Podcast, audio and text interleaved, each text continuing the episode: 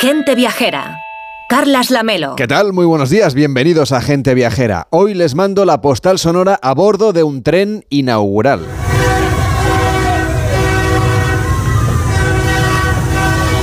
Vamos a bordo del primer recorrido de supervisión en el ferrocarril del Istmo de Tehuantepec, entre los estados de Oaxaca y Veracruz, en México. Esta es la zona más angosta entre los dos océanos, el Pacífico y el Atlántico.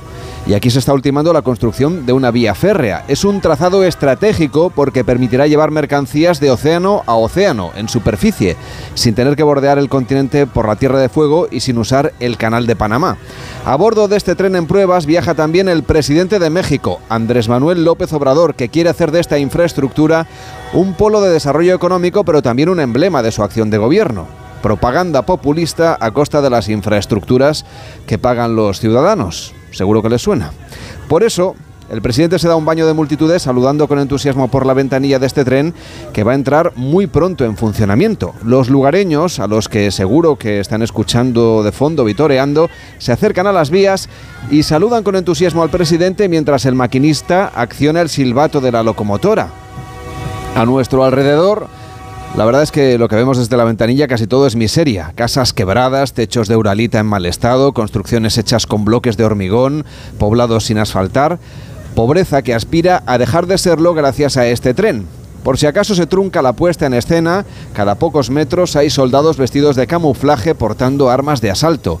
Es la seguridad presidencial, pero también un signo de la importancia de esta nueva vía del tren que será además un activo turístico de primer orden. La ruta transísmica llevaba suspendida casi 25 años, pero en diciembre, dentro de unas semanas, volverá a ponerse en servicio. Desde septiembre ya funciona el primer tramo y el último, está previsto, o casualidad, que se inaugure en julio, poco antes de las próximas elecciones en México. De hecho, aquí estamos, en México, a bordo del tren interoceánico, la ruta que conectará en breve el Golfo de México con el Océano Pacífico. Desde aquí les mando hoy la postal sonora de gente viajera.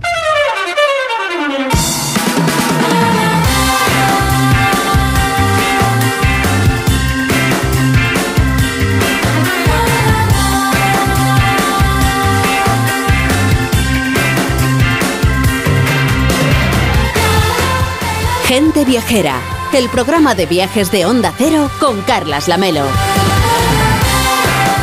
A las 12 y 9 minutos, a las 11 y 9 en Canarias y con Víctor Herranz. ¿Qué tal, Víctor? ¿Cómo estás? Muy buenos días. Muy buenos días, Carles. Disfrutando del veranillo este de San Martín. Que se acaba, al menos aquí en Cataluña, donde hoy hacemos el programa, se está acabando. Desde luego. Dicen que viene el frío para la semana que viene, que ya nos tocaría. ¿eh? Pues sí, la verdad, porque al final vamos a dar las uvas en, en bañador y en chanclas. No, tampoco es más mal plan lástima de la emergencia climática. Pablo Mérida, ¿cómo estás? Muy buenos días. Buenos días, encantado de Tú estar en manga corta, vosotros. como un valiente. Yo en camiseta, pero si es que, a ver, ya me he hecho el cambio de ropa. Afortunadamente me dejé por previsión algunas camisetas y todavía no me las he logrado sacar de encima. Entonces, tienes que comprar en el Black Friday, que ya es la semana que viene. Eso sí. Bueno, ayer les hablábamos de una tendencia, y es que los viajeros buscan alojamientos diferentes, buscan zonas naturales, rodeados de montañas, de viñedos, más en contacto con el campo. Y aquí en nuestro país, pues tenemos tres pueblos que están entre los mejores del mundo, según la Organización Mundial del Turismo, Víctor. Así es, son Cantavieja en Teruel, Oñati en Guipúzcoa y Sigüenza en Guadalajara. Y no solo porque sean realmente bonitos, sino porque, aunque son desconocidos a nivel internacional, tienen un claro compromiso con impulsar el turismo. ¿Y sabes, Lamelo, qué tienen todos estos en común, aparte de que son una maravilla? Pues ni idea. Pues que se come de arte.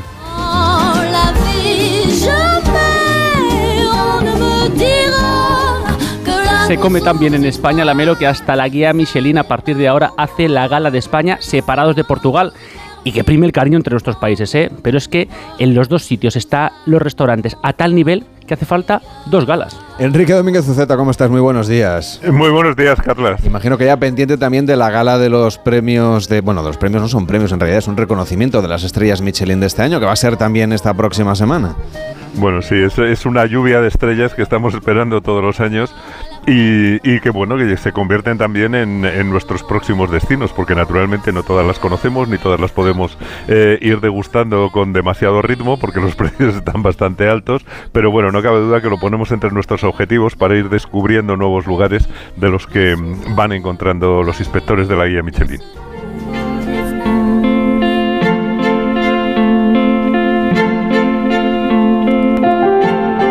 Que el próximo 28 de noviembre se celebra la gala de la guía Michelin en España, la de 2024. Hará brillar la ciudad de Barcelona desde el Auditori Forum del Centro de Convenciones Internacional, al ladito del mar. Allí los chefs Jordi Cruz del restaurante ABAC, los hermanos Javier y Sergio Torres del restaurante Cocina de los Hermanos Torres y Paolo Casagrande del restaurante Las Arte, todos ellos con tres estrellas Michelin, van a ser los encargados de presentar este evento donde también estará claro gente viajera. Así es, y en una campaña que pretende visualizar también la ciudad condal y su apego a la tradición, pero con ese estilo cosmopolita, innovador y creativo que le caracteriza.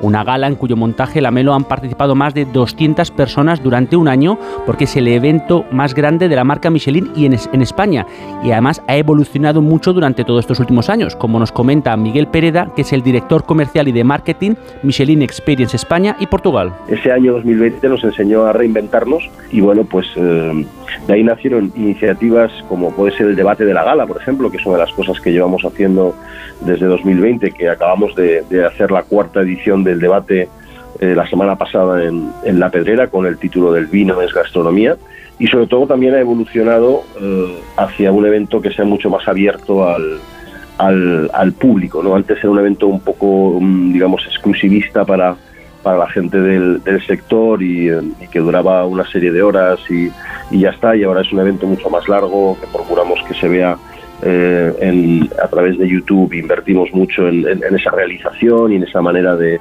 de que la gente lo vea. Evidentemente hay, hay mucho que mejorar en este sentido. Somos conscientes que los invitados que están presencialmente en la gala pues son los que tienen la suerte de ser, que alrededor de 700 personas como mucho, pero es que la gala la ven eh, más de 85.000 personas. Es la gala más vista del mundo ahora mismo. No lo sabe mucha gente, la Melo, pero la gala se inventó aquí en España en 2010 durante su aniversario y en el mercado de San Miguel de Madrid, bajo la estricta mirada además de los franceses, que estaban un poco preocupados por este nuevo modelo de gala que estábamos desarrollando aquí en España. Una ceremonia por todo lo alto. Desde luego, y además ahora es un modelo que, bueno, pues que están siguiendo en el resto de destinos, que son 44, y España, bueno, pues al ser el pionero, pues aporta ideas, experiencias, y bueno, pues tiene que organizar estas galas con el mayor secretismo. Es gestionar un poco la información confidencial, es decir, que cuando se acerca el día de la gala, la información más preciada en este momento por el mundo gastronómico, cuidado, porque al final, eh, por ejemplo, los ensayos los hacemos el día anterior a la gala y, la- el mismo día de la gala por la mañana. Se hacen a puerta cerrada, que, que no haya nadie, quién es ese que está por ahí arriba, nadie tiene móviles en, en la mano, bueno, porque yo creo que esta es la clave de la gala Michelin, guardar la emoción hasta el momento en el que un chef que está sentado allí y que sabe que va a la gala pero no sabe muy bien a qué, eh, le llaman y baja y, y le dan una estrella o dos o tres o una estrella verde. ¿no? Y, y tenemos el- la responsabilidad de preservar ese, ese momentazo. Me gusta porque al final, al final lo compartes con, pues, con gente de- del nivel de Miguel Ángel Muñoz o Cayetana Guillén Cuervo en su momento en Madrid, Ana Milán en Valencia, Berta Collado el año pasado y este año pues con, con Andreu ¿no? en Barcelona.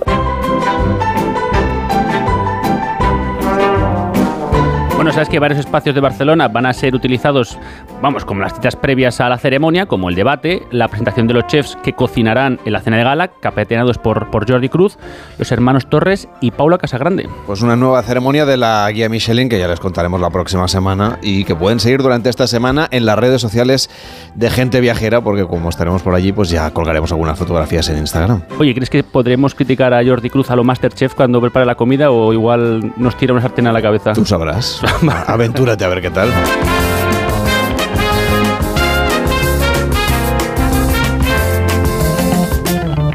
Con tres estrellas yo creo que hay poco que criticar. Muy poco. bueno. Es un maestro. Bueno, nos acercamos al mes de diciembre, el mes de la Navidad, que en toda España es un tiempo de fiesta en las calles, de consumo, de mercadillos navideños.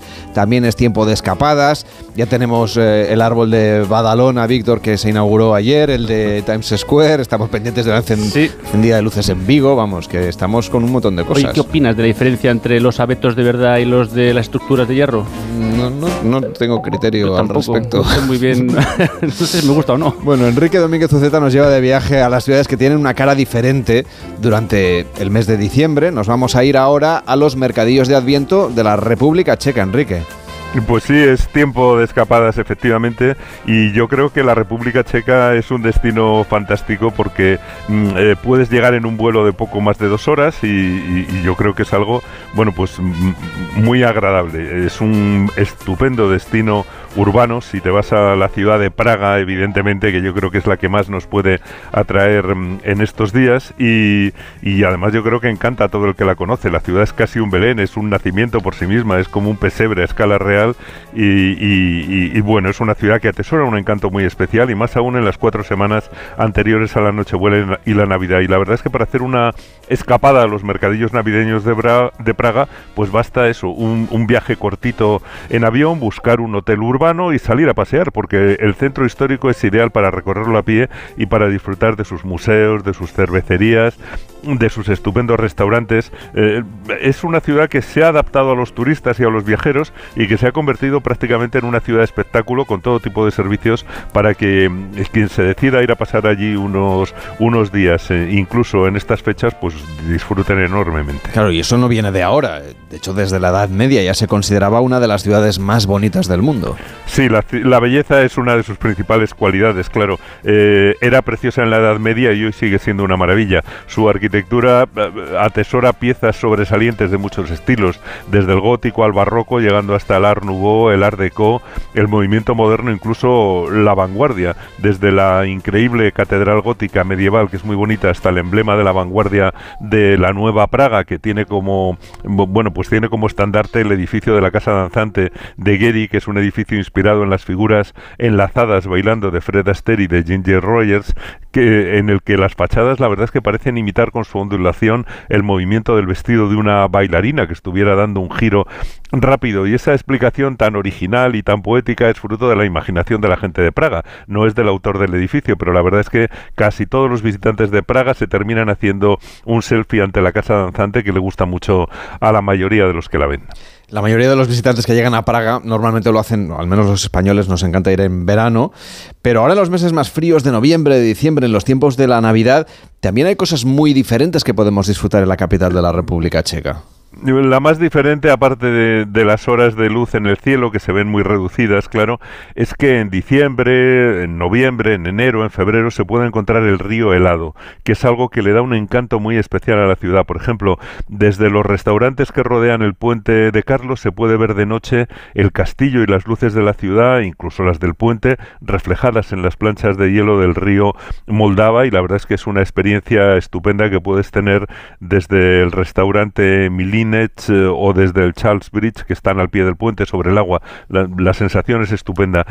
Y es verdad que Praga es preciosa en todas las estaciones, pero no cabe duda de que en Navidad presenta su aspecto más encantador y ellos sitúan sus mercadillos navideños en los lugares más bonitos de la ciudad y el mejor es sin duda el que ponen en la plaza de la ciudad vieja, en Stare Miesto, donde instalan un Belén y un árbol de Navidad con 100.000 bombillas, además de situar muchos puestos de venta de cosas navideñas. Y ese mercadillo además no cierra el día 25 de diciembre, va a estar abierto hasta el 6 de enero del año que viene, de 2024. Y eso está muy bien porque nos da muchas más oportunidades de conocerlo, de visitarlo más allá de la Nochebuena. ¿Y qué venden, Enrique, en este mercadillo?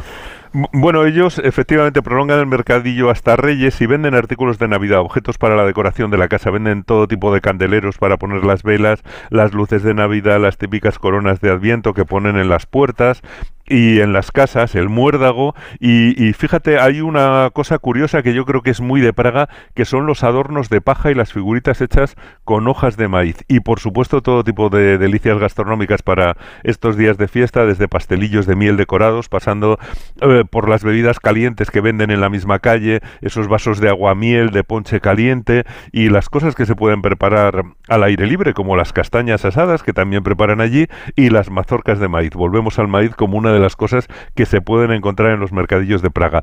Y también venden en Praga una cosa curiosa, que son carpas vivas que mantienen vivas en acuarios, porque la comida tradicional de Navidad es la carpa y la gente las compra vivas y las conserva vivas en casa, en la bañera normalmente hasta el mismo momento de cocinarlas.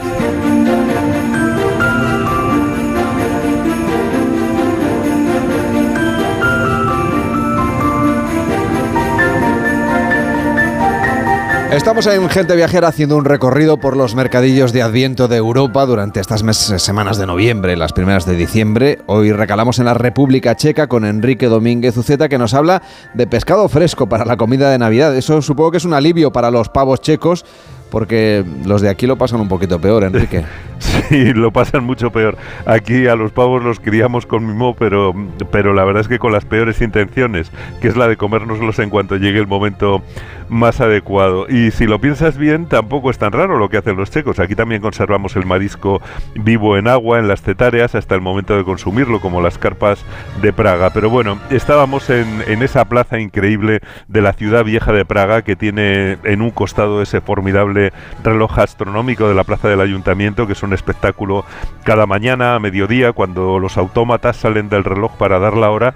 Y la verdad es que no los mira nadie, a los pobres. Todo el mundo levanta el móvil para grabarlo y lo ve en la pantalla de su teléfono. Pero, pero bueno, es un acontecimiento. La plaza está siempre llena de gente paseando o sentado en esas terrazas que están calefactadas ahora en estos días. Mm, Siempre está todo el escenario urbano presidido por la torre de la iglesia de Nuestra Señora de Tin, que está asomando sobre las casas y sobre las casetas del mercadillo. Y la verdad es que no te cansas de contemplar la mezcla de tipos humanos, algunos praguenses y muchísimos turistas que mantienen esa plaza pues siempre animada. Que por cierto, por eso ponen allí tantas ferias y tantos eventos, porque por allí pasa todo el mundo, ¿no? Está rodeada de restaurantes, de teatros.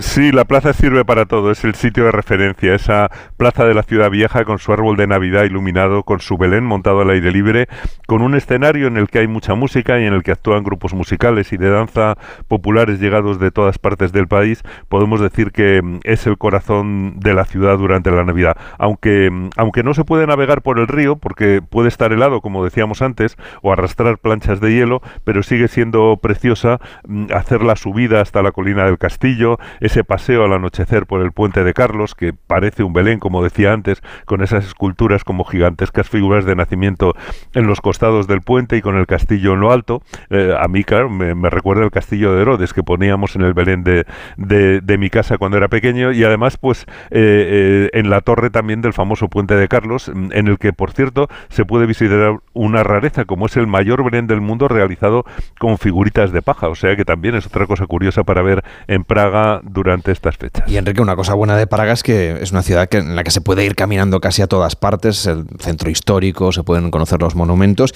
incluso podemos ir caminando a otros mercadillos después Sí, claro, de hay otros este, ¿no?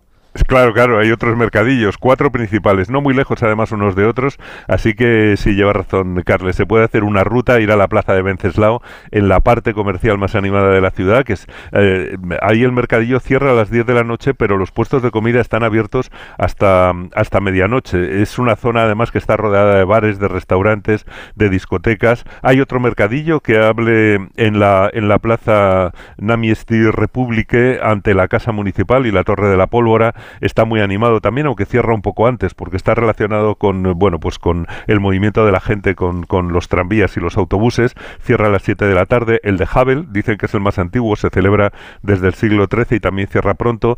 Pero en los días de diciembre, en que oscurece muy pronto, Praga yo creo que es estupenda para, un, para una escapada de, de Navidad, eh, porque te permite disfrutar de su animación nocturna en todos esos locales que hay en el barrio de Malaestrana, al pie del castillo, disfrutar de esos viejos cafés de Praga, la calle Nerudova, por ejemplo, o las salas de conciertos y los clubes de jazz, que es algo muy de Praga, curiosamente, la afición al jazz, donde todos los días se puede escuchar música de jazz en vivo. O sea que efectivamente eh, escaparse a los mercadillos de Navidad en Praga, pues nos permite disfrutar, aunque haya caído la noche, pues tanto de la iluminación de los mercadillos como de la animación por la noche. Marqueta Lejechkova, directora de la Oficina de Turismo de la República Checa, ¿qué tal? Muy buenos días.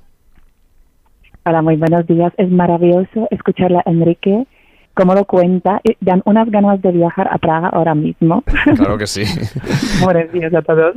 Marqueta, queremos extender la invitación más allá de Praga, de la, de la capital de la República Checa. Hay otros mercadillos navideños, por ejemplo, en Olomouc, ¿no? Donde también hay un- una ciudad monumental que merece la pena visitar y especialmente en Adviento. Sí, Olomouc es una eh, ciudad fantástica. Además, está unida con Praga en un tren rápido, así que se llega cómodamente en dos horitas. Y como tú lo has dicho, es después de Praga el mayor conjunto monumental que tenemos en el país. En la plaza principal, el ayuntamiento con su reloj astronómico, eh, esta vez no es medieval, pero es de la época de socialismo realista, pues tenemos una fantástica columna barroca eh, protegida por la UNESCO de Santísima Trinidad. La casa es súper pintoresca, rodeada con las ah, casas de comerciantes de colores. Y ahí eh, se celebra uno de los mercadillos más bonitos, ah, no solo en la República Checa, pero dicen que en Centro Europa. Sea, Es un lugar muy animado. Mm. Y digo, en Brno también, eh, ahí también suena mucho la En Navidad, también, porque es la ciudad creativa de la música. Por lo tanto, mm, eso nos va a llevar a un viaje musical y a un viaje muy navideño. Totalmente. Ahí no hay un mercadillo, pero hay cinco. Hay uno tradicional, otro de diseño, otro gastronómico. Y como tú dices, la ciudad está llena de música, así que eh, el programa que acompaña eh, los mercadillos eh, es muy musical. Y luego en Brno merece muchísimo la pena eh, intentar encontrar la entrada al teatro de Brno para escuchar algún concierto, algún ópera o por lo menos ver un ballet. Pues es una ciudad que también es muy accesible, tanto desde Praga o desde Viena, Viena está un poquito más cerca, a 150 kilómetros. Y si estamos buscando alguna otra propuesta, yo os podría recomendar, por ejemplo, el mercadillo navideño en Pilsen. Pilsen es la ciudad que casi todos conocéis porque ahí se fabrica la mejor cerveza rubia tipo Pils, pero la plaza igualmente es cuadrada, tiene una iglesia muy bonita en el medio y ah, la casa está también, eh, la plaza está rodeada por las casas eh, de comerciantes burgueses, son unas casas impresionantes y en el Bueno, medio se celebran mercadillos donde podéis Marqueta. encontrar toda la artesanía del mundo. Marqueta, me está encantando cómo estás contando mm, eh, todas esas ciudades que rodean Praga y que forman una especie de corona de lugares monumentales. Además, es algo muy típico de la República Checa el que las plazas son enormes y suelen tener esa columna en el centro y naturalmente cuando se ponen los mercadillos, eh, yo creo que consiguen eh, su momento más hermoso de todo el año. Eh, y, está muy bien porque Brno es una ciudad también bellísima, pero me parece que hay algunas otras ciudades como Bujevo- Bujeovice o, mm, o Liberec que también tienen otros mercadillos preciosos. Yo creo que por todo el país los mercadillos son una maravilla. Además, tú, Enrique, antes comentaste que uno de los ah, productos ¿no? que más se vende en esta época son precisamente las bolas de cristal de Bohemia soplado. Y tú has comentado la ciudad de Liberec, que además es un sitio muy bonito, con otra vez, con una plaza, con un ayuntamiento impresionante, con las casitas de colores que rodean la plaza, donde se celebra también el mercadillo navideño. Y además la ciudad de Liberec nos puede servir para eh, ver lo que es el- la zona que llamamos nosotros Valle de Cristal. Es una zona, ya metiéndose a las, ah, a las montañas, que está llena de pequeñas manufacturas de los lugares que producen estas fantásticas bolas de cristal y también adornos que pueden tener otras formas, no tienen por qué ser bolas, pueden ser figuritas de campanitas, incluso aceitunas. ¿vale? Eh, yo os recomendaría, si me permitís, dos puntos de Valle de Cristal. Primero, un pueblo muy pequeñito que se llama Puñiclá, donde siguen fabricando las, ah, los adornos navideños de perlas sopladas. Y además es adorno navideño que está protegido por la UNESCO desde hace tres años. Y otro lugar podría ser el eh, Museo de Cristal y la Bisutería en Jablonec nad porque ahí lo que reúnen son las colecciones de cristal más grandes en el mundo. Y ahí podéis ver una exposición dedicada precisamente a los adornos navideños. Eh, ahí podéis ver miles y miles de tipos de adornos para árbol eh, que se fabricaron ahí para todo el mundo. Entonces nosotros estamos más familiarizados con las bolas, con estrellas, no con campanitas, pero podéis ver, por ejemplo, los adornos en forma de una hamburguesa. Muy original, por otra parte, para nuestro árbol de Navidad. Marqueta Lejechkova, directora de la Oficina de Turismo de la República Checa. Gracias por acompañarnos y hasta la próxima. Buenos días. Muchas gracias a vosotros, siempre es un placer. Buenos días.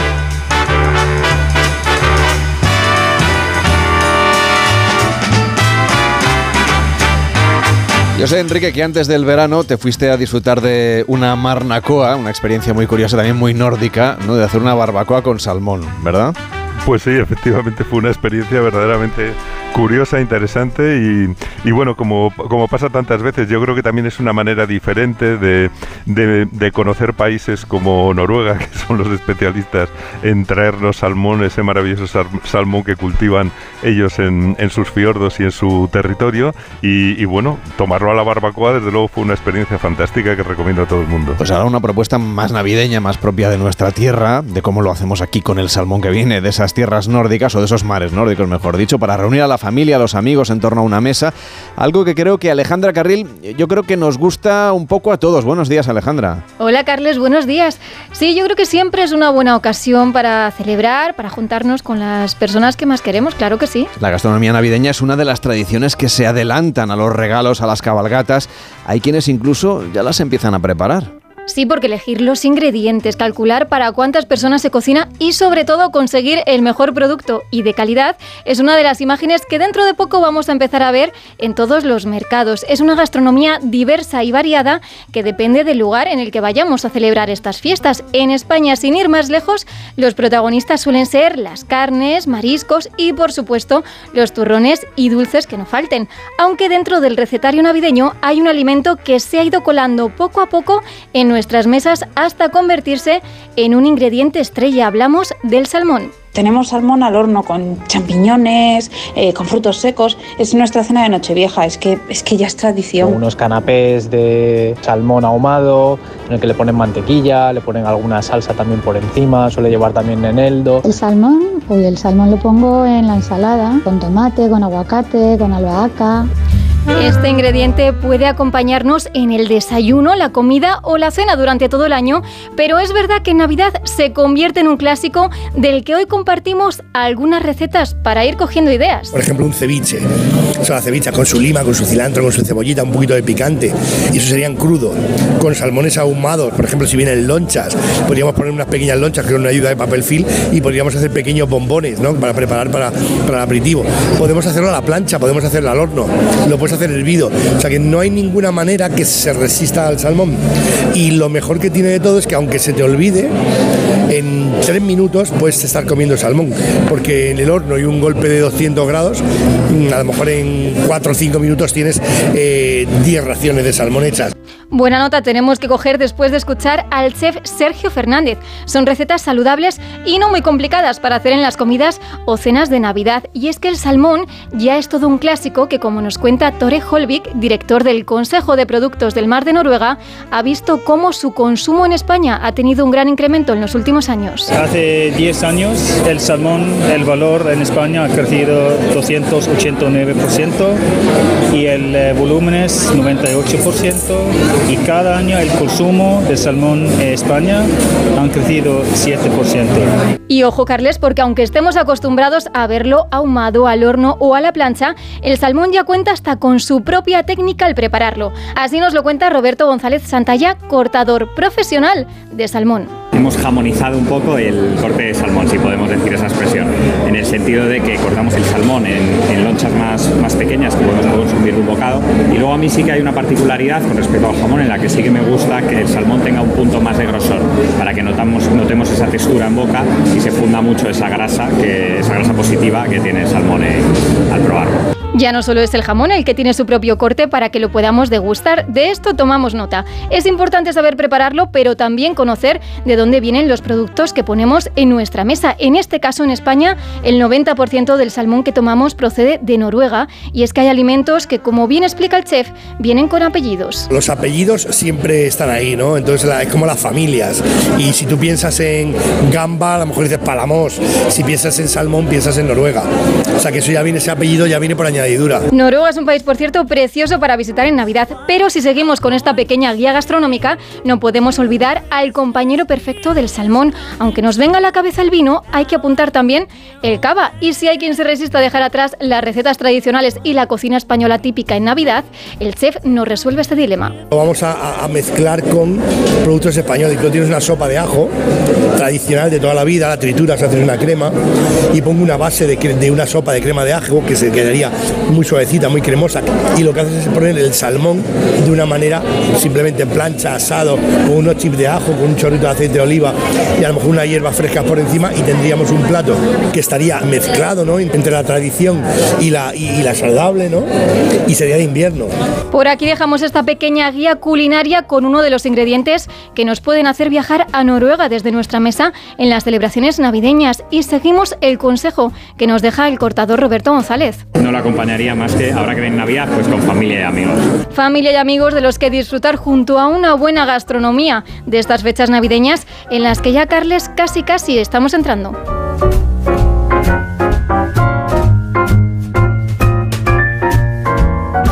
Pues con salmón o sin él hacemos una pausa en Gente Viajera y a la vuelta nos va a hacer falta la proteína del salmón porque vamos a hacer el camino primitivo del Camino de Santiago.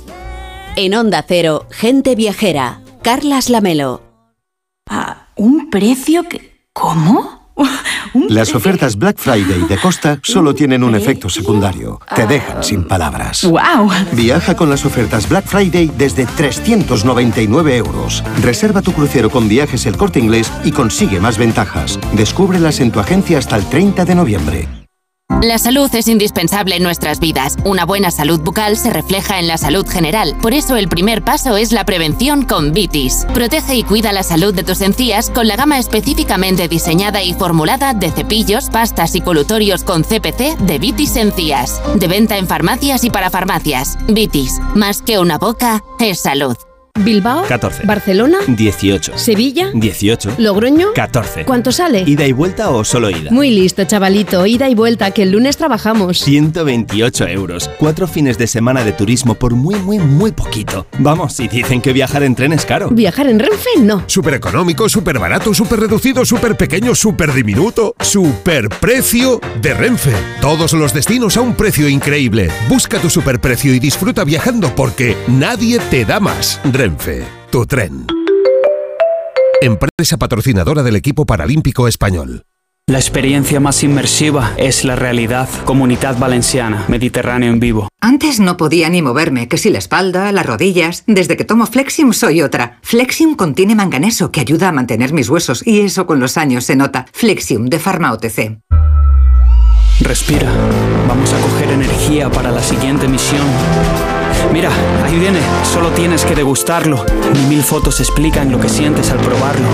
Tenías que sentirlo, no te lo podía contar. La experiencia más inmersiva es la realidad. Comunidad Valenciana, Mediterráneo en vivo. Gente Viajera, el programa de viajes de Onda Cero con Carlas Lamelo.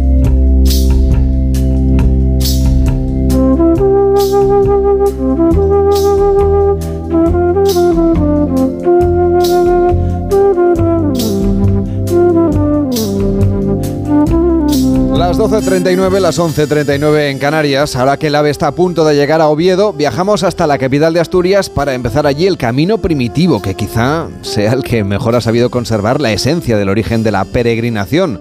Por sus antiquísimas etapas ha estado estos días Irene González descubriendo un poco sus misterios. Hola Irene, ¿cómo estás? Buenos días. Pues muy buenos días, Lamelo. ¿Con agujetas o sin agujetas? Nada, he vuelto sin agujetas, con todas mis uñas en los pies, porque bueno, del anterior que hice, el inglés, me dejé dos uñas por el camino, ¿Qué me que no es, no es poco. Sí, sí, eso ya te lo cuento. Qué bruta eres, ¿no?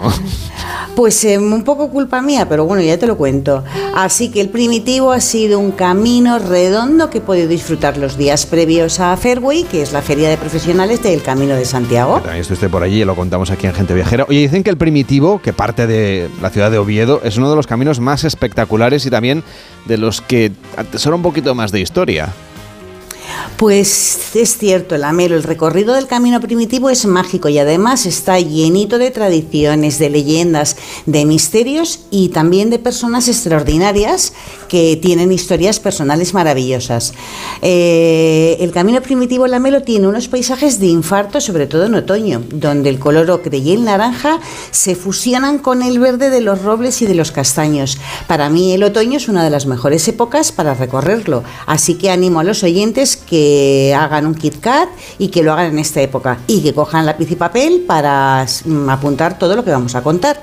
Y además Lamelo reivindicó la figura del rey Alfonso II el Casto, del que se sabe muy poco y que tuvo una vida muy interesante bueno, pues a pesar de su apodo, ¿no? El Casto. No, si era casto, era casto. Oye, no pasa nada. Eh, Pues, bueno, pues fíjate, a pesar de eso.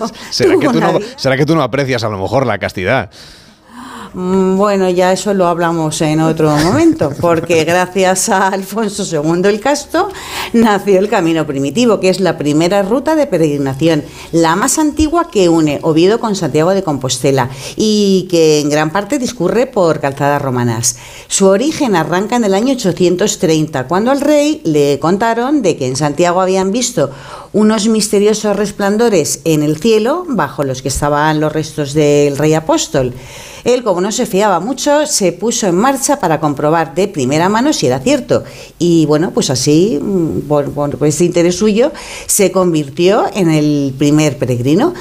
Pasado el tiempo, pues la capital del reino de Oviedo se trasladó a León y el camino primitivo cayó un poquito bastante en el olvido. Pero afortunadamente en el siglo XX hubo un gran resurgir de todas las rutas jacobeas, gracias al acondicionamiento de los caminos y de la señalización. Y así el camino primitivo renació. Bueno, y como empieza en Oviedo, mm, donde va a llegar el tren, como bien has dicho, el AVE, hay que visitar la catedral, la iglesia de Santa María del Naranco, San Miguel de Lillo, y por supuesto disfrutar de su extraordinaria gastronomía, porque ya te digo, Lamelo, que necesitaríamos un programa entero para hablar de la cocina asturiana. Pues eh, bien merecido sería. Pablo, no sé si tú has hecho alguna vez alguna etapa del Camino de Santiago, o algún tramo o alguno de los itinerarios, o no Me, eres- me sacas los colores porque No no, eres peregrino. No, no lo he hecho, no, es una cuenta pendiente. que Irene, a la próxima os vais juntos. Me tienes que llevar, Irene. Ah, va, va, bueno, venga, va. Vaya, qué esto menudo ya- ya- entusiasmo, Irene. Sí, de verdad, eh, hija mía, disimula un poco. Mira, yo te visualizo más a ti. A Pablo le veo Ah, yo más sí. pues en otro, en otro entorno. Yo- Yo, yo creo que. Pablo, Pablo nos espera en el final de las etapas. Yo ya, yo ya ¿Qué te me gané el jubileo en el año 99, con lo cual ya, sí, lo sabía, ya en el siglo lo pasado, sabía. imagínate. Oye, Irene, to- toma nota porque el camino primitivo es verdad que no lo he hecho, sí he caminado por alguno de sus tramos, pero no peregrinando. Así que me voy a poner las botas cómodas, ya que Pablo no es un flojeras, y así arrancamos contigo. Y llegamos a grado que para mí ha sido toda una sorpresa. Y como sabes que soy muy de mercados, de lonjas, de trastear, aquí recomiendo su antiguo mercado de las fabas, a donde el producto kilómetro cero que está tan de moda, eh, pues ya lo puso de moda hace muchísimo tiempo Alfonso X el Sabio, y donde lo gourmet, que también está muy de moda, pues aquí en grado es de andar por casa. Se celebra los miércoles y los domingos y tiene un ambiente delicioso entre clientes, tenderos, curiosos como yo y forofos del Bermú. Eh, su origen viene de la Edad Media, cuando Alfonso X el Sabio concedió a Grado el privilegio de celebrar un mercado semanal. Después se amplió al domingo porque, bueno, pues para abastecer a los muchos peregrinos que llegaban a Grado por el camino primitivo. Y esto le encantaría a Pablo, o sea, es un buen sitio para esperarnos, porque en el antiguo mercado de las fabas es el santuario del queso de Fuegalpitu, de faves de las buenas, de los panes de trigo y de escanda, que por cierto está de escándalo, de la miel de brezo y de castaña y de los embutidos.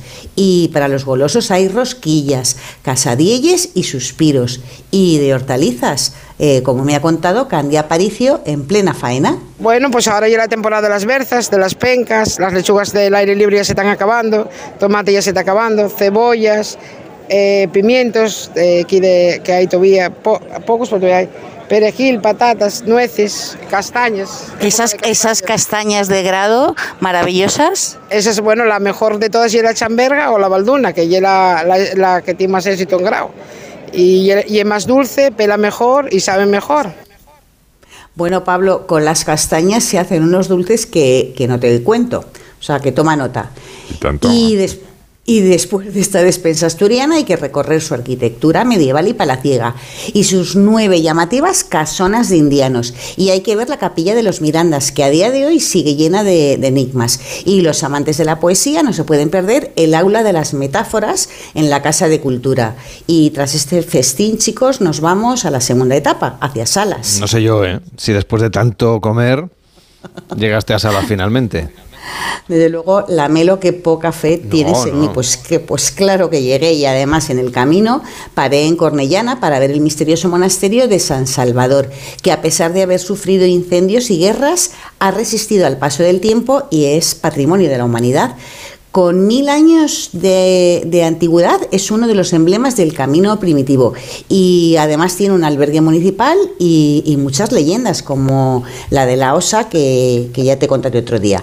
Y en la villa medieval de Salas, donde está la Fundación Valdesalas, dedicada a la difusión del camino y a la investigación arqueológica, hay que subir a su torre del siglo XIV, porque tiene unas vistas de infarto. Y como curiosidad te diré, Lamelo, que aquí nació el príncipe de Asturias, con el que se reconocía desde niño al heredero de la corona para que socialmente fuese ya aceptado eh, y reconocido y ya no hubiese dudas en la sucesión real. Y bueno, para buen comer en salas recomiendo sí o sí, Pablo toma nota, el restaurante Casa Sueño, que también es hotel y albergue. Y además su dueña, Lamelo, que se llama Patricia Barbie, eh, que fue una exitosa abogada brasileña que dejó todo por el camino, tiene una historia pues que daría para escribir un libro de amor y de perseverancia. Pues venga, cuéntanos alguna de esas historias personales de los peregrinos y de la gente que te has ido encontrando en el camino primitivo. Pues eh, ya sé que tienes muchas ganas, mm, pero son historias Lamelo para una buena tarde de domingo Madre bajo mía. la mantita, porque si no es que no acabamos, no llegamos a Santiago No nunca. soy yo muy de Pero, mantita, Irene. pero- Pues bueno, pues tú sin mantita, ya me la pongo yo. ya. Yo la mantita para mí y empiezo a contarte, porque de verdad son historias, mm, bueno, que ya te digo, para escribir un libro. Pero seguimos eh, y llegamos a Tineo, pe- seguimos pegaditos, unos caminos maravillosos pegados al río Nonaya y llegamos a la, comarca, a la comarca de Tineo, que es tierra vaqueira, que con mucha historia, tierra minera, de bateo de oro, aquí mm, buscaban oro, y de bolo celta, y donde su capital, Tineo, que también se llama Tineo, es conjunto histórico. El Museo de Arte Sacro de su iglesia de Lamelo es espectacular, y la sala de antigüedades que Benjamín Alba ha creado en el Palacio de Meraz, que es del año 1525, que hoy es hotel y albergue, mm, pues toda una joya para descubrir. Fíjate, Benjamín Alba lleva 40 años haciendo el camino, ha realizado 50, incluido el que va de Roma a Santiago. Y te aseguro que a sus 77 años de vida esconde pues una, una interesante historia también. He aprendido cantidad, cantidad de cosas en el camino. Una de ellas eh, eh, es muy simple, es darme cuenta de que se puede vivir con muy poco. Es muy fácil, la vida es muy fácil, porque necesitas, estás eh, a un nivel de vida diferente, que si ropa, que si esto, que si zapatos, que si el bienestar. Tú te vas al camino y lo único que, que- tienes ganas es de acabar tu etapa, de, de- de poder llegar al final de esa etapa. Y con muy poco, con- con muy pocas cosas, eh, puedes vivir. Y me ha enseñado el camino que una de las cosas más importantes de la vida es esa, que con muy poco se puede vivir. Que, no sé, queremos muchas cosas, pero al final, eh, yo al final ahora me he dado cuenta de una cosa que es bonita. Cuando llegamos, llegamos desnudos y cuando marchamos nos vamos desnudos, no llevamos nada. O sea, que con muy poco se puede vivir. Irene, Eso me lo ha enseñado el camino. Es un gran aprendizaje todos los que encontramos con los peregrinos, pero desde Tineo, ¿por dónde seguimos? Porque ya debemos estar muy cerquita de Galicia. Pues mira, la Melo por Pola de Allande hasta la Mesa y a Grandas de Salime. Por uno de los tramos más impresionantes por su paisaje, porque se pasa por el mítico Puerto del Palo que te aseguro que es, bueno, espectacular y te vuelves loco haciendo fotos. Es una de las jornadas más bonitas del primitivo, más solitarias, pero bueno, pues también más duras, ¿no? En esta etapa no hay que perderse las vistas del el embalse de Grandas de Salime desde el mirador de la Boca de la Ballena y muy cerquita hay que ir al pueblo de Vista Alegre, al Hotel Las Grandas, donde mi recomendación es comer faves frente a sus impresionantes vistas. Esta noite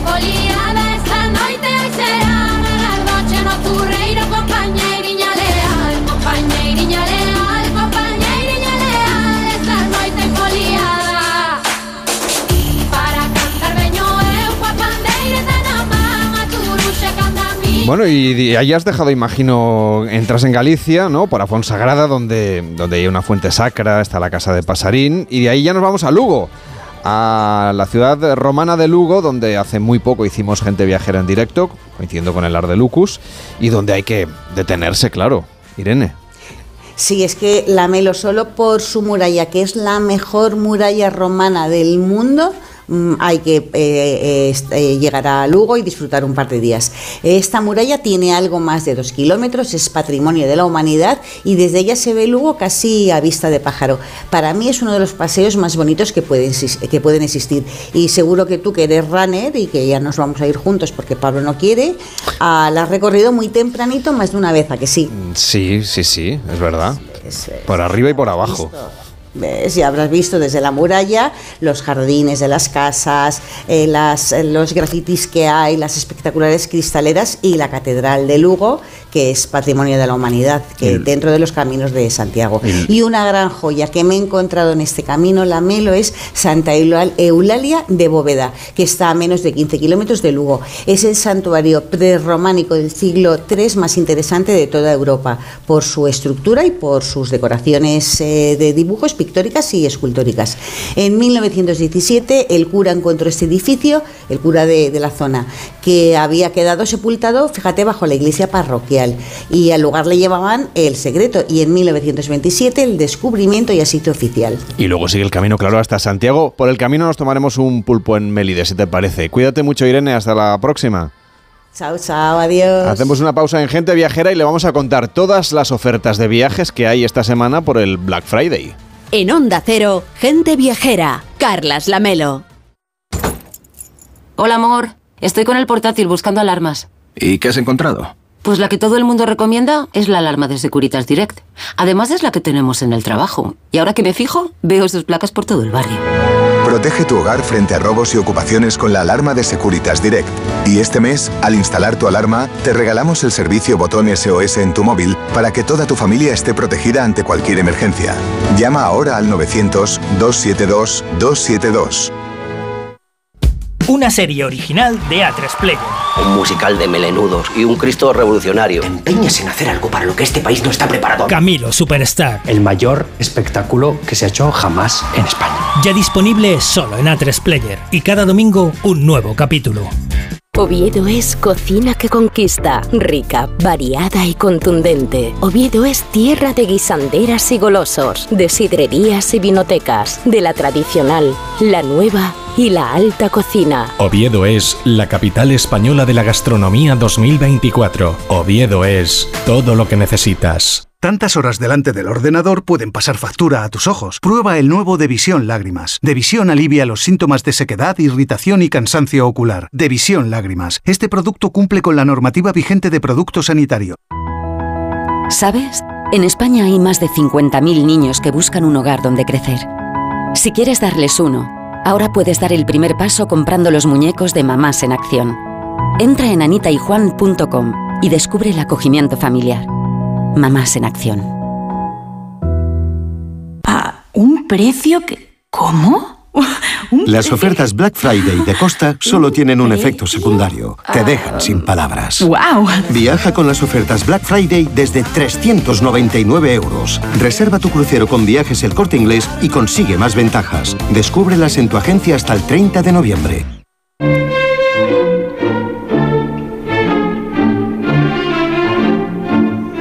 En Onda Cero, gente viajera. Carlas Lamelo.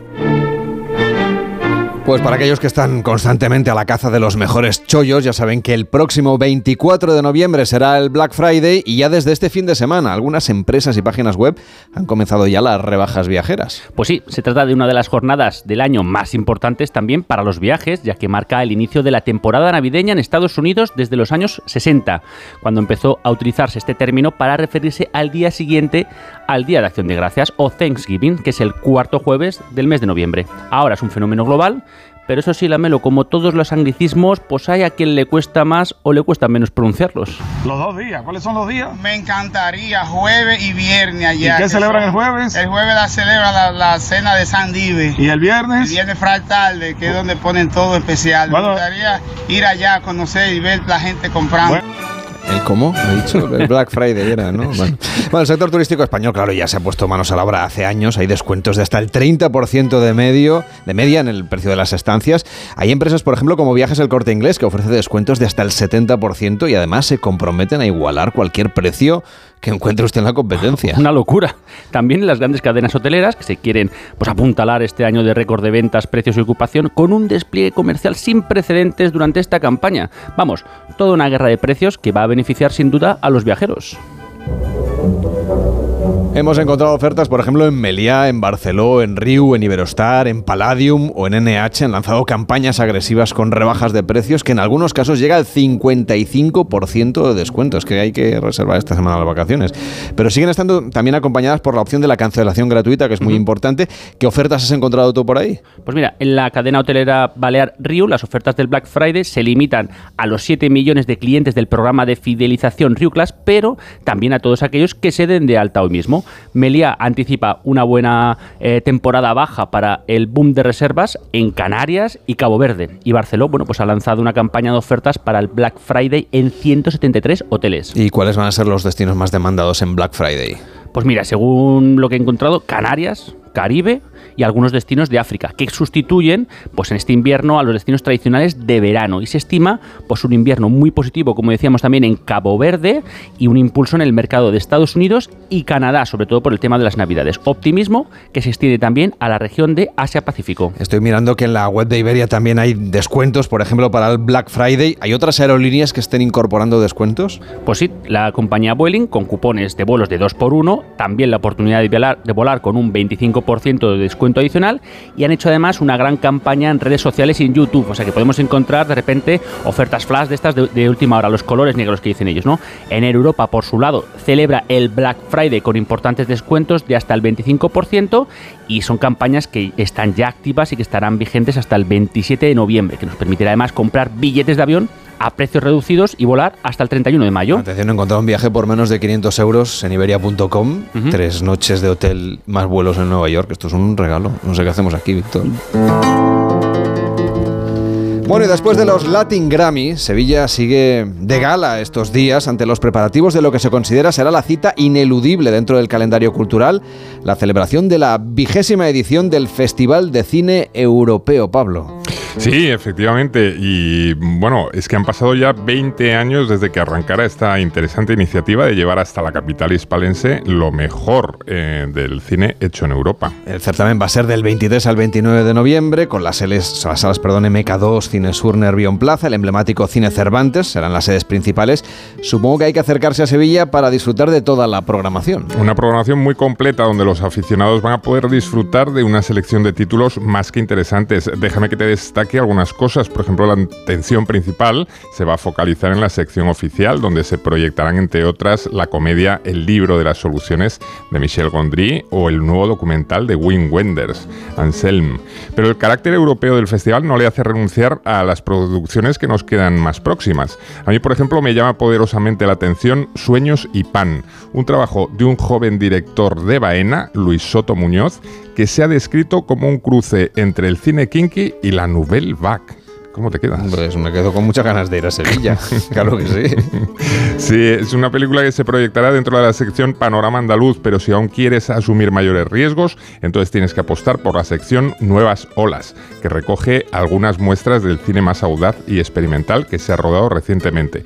Uno de los títulos programados es Splendid Hotel, un trabajo del cineasta español Pedro Aguilera, que narra las vicisitudes del poeta Arthur Rimbaud en África como traficante de armas. Bueno, pues ya sabemos que podemos ir a Sevilla a disfrutar de este festival. Tienen una web, festivalcinesevilla.eu, si quieren toda la información. Llega Vila- Yolanda Viladecans para contarnos efectivamente las noticias de la jornada y seguimos viajando en Gente Viajera. Hasta ahora mismo. La una, mediodía en Canarias.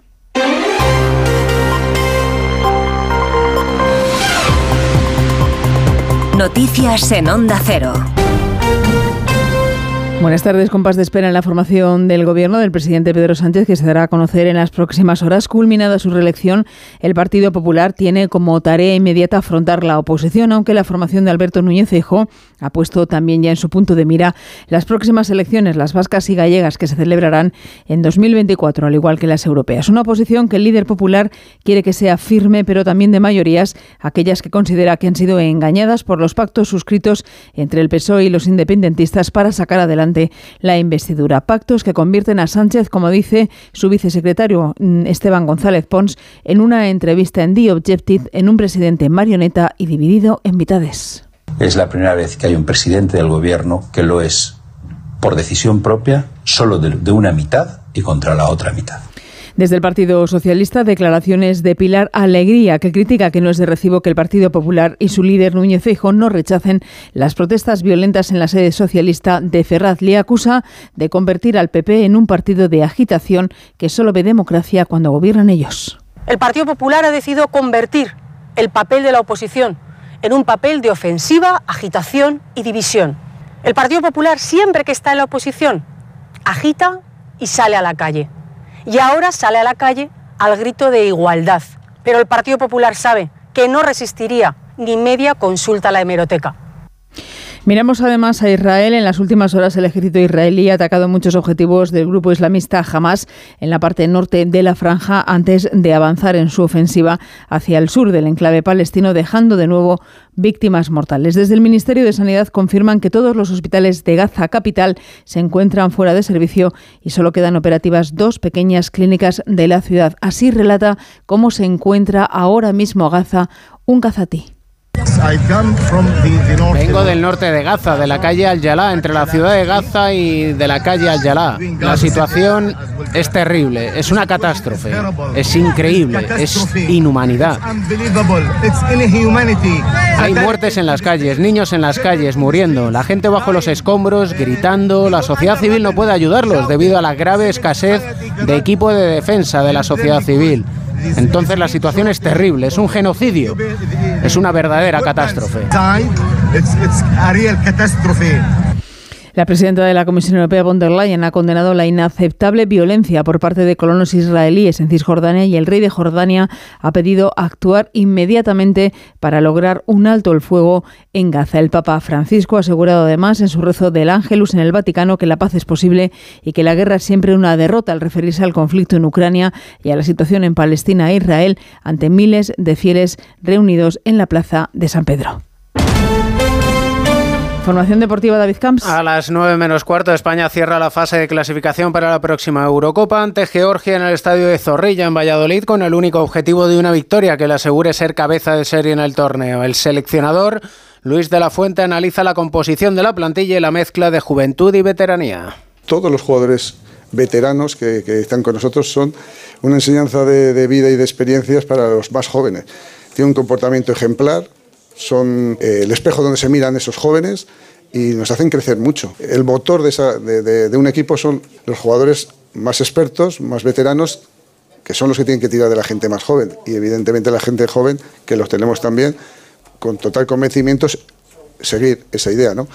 Decimos esta jornada de Liga en Segunda División con un encuentro en 55 minutos, Racing de Ferrol Burgos y en juego tres partidos de la décima jornada de la Liga Endesa de Baloncesto. En el segundo cuarto, Real Madrid 43, Unicaja 33, Manresa 23, Obradoiro 19 y Granada 33, Andorra 34. Por la tarde, Murcia, Barcelona, Basconia, Valencia y Juventud Bilbao. Terminamos más información y el repaso a toda la actualidad de la jornada a partir de las 2 de la tarde, la 1 en Canarias, en una nueva edición de Noticias Fin de Semana con Juan Diego Guerrero y puntual esa información siempre en nuestra página web ondacero.es. Se quedan con Carlas Lamelo y gente viajera. ¿Sabes qué alimentos que comemos habitualmente son tóxicos para nuestras mascotas? ¿Por qué los perros comen césped? ¿Cuánto duermen los gatos? ¿Qué tienes que hacer si quieres viajar con tu mascota a otro país? Todas las respuestas en Como el perro y el gato con Carlos Rodríguez. Sábados a las 3, domingos a las 2 y media de la tarde y siempre que quieras en la app y en la web de Onda Cero. Patrocinado por Menforsan, los especialistas en cuidados, higiene y cosmética natural para las mascotas. Te mereces esta radio. Onda Cero, tu radio.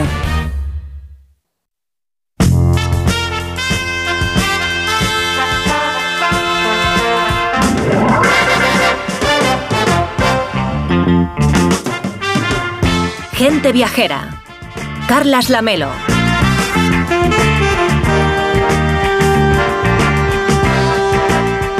La una y 5, las 12 y 5 en Canarias, tenemos un WhatsApp en Gente Viajera que es el 699-464666. El WhatsApp para pedir destinos a la carta o para hacer recomendaciones viajeras. 699 464666. Hola, buenos días. Eh, soy Mila desde Santander. Eh, he participado alguna que otra vez en este tipo eh, de sugerencias. Viajo del 10 al 15 de diciembre a Budapest. Me gustaría saber si hay algún lugar o algo que hacer especial, diferente, que no venga en las guías, que no esté dentro del circuito normal. Algo distinto que ver o hacer en Budapest en esos días. Muchísimas gracias. Pues. Soy oyente asidua de vuestro programa y me encanta. Muchísimas gracias, Mila. Pues vamos a buscar cosas diferentes para Budapest para la próxima semana, para contárselo aquí en Gente Viajera. Mariano López, ¿cómo estás? Muy buenos días. Muy buenos días, ¿qué tal? Tu Budapest es una ciudad que también, también te gusta mucho, Budapest. Sí, no sabría yo, fíjate, ahora indicarle así, pero vamos, Budapest No, lo es una de las grandes ciudades, exacto, hay que buscar, una de las grandes ciudades de, de Europa que, que, bueno, que, que a nadie yo creo que le deja indiferente. Ahora empezará a coger ya los colores del, del invierno, Desde más, luego. que, Además, más que eh, los del es un, otoño. es un placer maravilloso, aunque esto sí que está en las guías, obviamente, pues bañarse en alguno de esos baños públicos con el agua calentita mientras hace frío fuera. Eso es, es estupendo. Sí, fíjate, es una costumbre que, que también la tienen ahí. Yo te digo que lo he hecho esa disparate. Tiene un punto de disparate mucho más al norte. Fíjate, en esos baños eh, que tienen, por ejemplo, los, en, en los cruceros, en los barcos de línea que recorren el, no- el norte de Noruega hasta la frontera rusa, En los tienen una especie. ¿Te has bañado Exacto, ahí? tiene una Madre mía. Tiene- sí, es que he hecho mucha. En fin, un día dice el libro de memorias de tonterías, como esta, de disparates, de pequeñas aventuras. Bueno, pues tienen unas bañeras de agua caliente eh, que te puedes, claro, te puedes meter ahí de noche, de noche, para ver las auroras si se producen o para ver las estrellas si las hay, y se está de miedo. Solo tiene un pequeño problema, y es que Salir. ya puedes tener la toalla cerca. Exacto, exacto. Ese, es el, ese es el lío mayor. A partir de ciertos grados ya, sacas- ya no viene de 10 menos, ¿verdad? Yo creo que a partir de, a partir de 0 grados ya da igual. Bueno, eh, yo estaba en esa zona, en, en el puente este de diciembre, por ejemplo, en un puente de diciembre con menos 24, que miraba el termómetro y solo de verlo ya me daba ¿Qué frío. más da? O sea, debajo de los menos 3 ya da lo mismo. Bueno, jueves de la próxima Ya semana. es disparate. ya lo saben los oyentes, se celebra en Estados Unidos una de las festividades más importantes, el Día de Acción de Gracias. Atención, Mariano, porque a lo mejor llega aquí, porque eh, yo he visto que en Madrid, Barcelona y Sí. Valencia ya hay varios hoteles que ofrecen cenas de Acción de Gracias para este jueves. Pero bueno, eso ya lo contaremos. Eh, el- Nos apuntamos a todas las fiestas. nos comemos el pavo si hace falta. Bueno, hay que, hay que viajar en este caso a Boston, que es una de las ciudades seguramente más vinculadas con los orígenes de la festividad de Acción de Gracias. Esta ciudad notable de Boston en la costa este de los Estados Unidos es tu propuesta para hoy. Pues sí, fíjate, eh, por cierto, hablando del Día de Acción de Gracias, algunos historiadores sostienen que el primer Día de Acción de Gracias lo celebraron españoles en la ciudad de San Agustín, en la Florida, en, mil- en- en el siglo XVI. Pues ya tienen la Pero- excusa para instalarla aquí. Ya verás tú como en cinco años estamos comiendo pavo. Acuérdate. Ya la hemos, ya la hemos ofrecido la excusa. Hay un posible origen español. Pero no, la mayoría coinciden en que la opinión más extendida es que tiene que ver con prácticas religiosas que ya se hacían en Inglaterra entre los reformistas, los calvinistas y en Europa con los luteranos. Y eso fue lo que llevaron al Nuevo Mundo los peregrinos. Primero los peregrinos calvinistas del Mayflower, que llegaron a, a la costa de lo que es hoy Nueva Inglaterra y fundaron Plymouth y celebraron el primer día de acción de gracias en el Nuevo Mundo. Y luego, solo 10 años después, pues llegó otro grupo de peregrinos, otros eh, también calvinistas, y anclaron su barco unas millas solo al norte de Plymouth y fundaron una colonia a la que llamaron Boston, en homenaje al pueblo de Inglaterra del que eran originarios la mayoría de los recién llegados. Eligieron para fundar la nueva ciudad el extremo de una península que tenía agua dulce gracias a que la atravesaban dos ríos, el río que bautizaron como Charles por el rey de Inglaterra, Carlos I, y otro al que los indígenas llamaban Michituk, que significa gran estuario, y de la deformación de esta palabra acabaría dando el nombre nuevo del río, Mystic, Mystic River, seguro muchos de los oyentes recordarán la película con este nombre, Mystic River. Bueno, pues una península que tenía además varias colinas de las que los colonos comenzaron a extraer tierra para ganarle terreno al mar y que contaba finalmente y por encima de todo, con una excelente bahía, un puerto natural gracias al cual la ciudad comenzó a prosperar con el comercio de la pesca del bacalao y de las manufacturas creadas en la región que surgió en torno a Boston, a la que llamaron, se llama todavía Nueva Inglaterra. En esa región, esa ciudad de Boston, tuvieron un papel además fundamental en la independencia de Estados Unidos. Pues sí, en Boston se sucedieron algunos de los episodios más importantes de la Revolución estadounidense, el motín del té, la masacre de Boston y entre ellos las cabalgadas nocturnas de un orfebre, Paul Revere, que recorría las calles de Boston de noche llamando a la revolución, subido en su caballo. Concluida la guerra, la ciudad se transformó con el comercio del pescado, del ron, la sal y el tabaco y con la obra de dos arquitectos, Charles Bulfins, un arquitecto de de allí, de Boston, que cambió una pequeña urbe que lo era de casas de madera y caminos de polvo en una señora ciudad con calles de adoquines y casas de ladrillo rojo.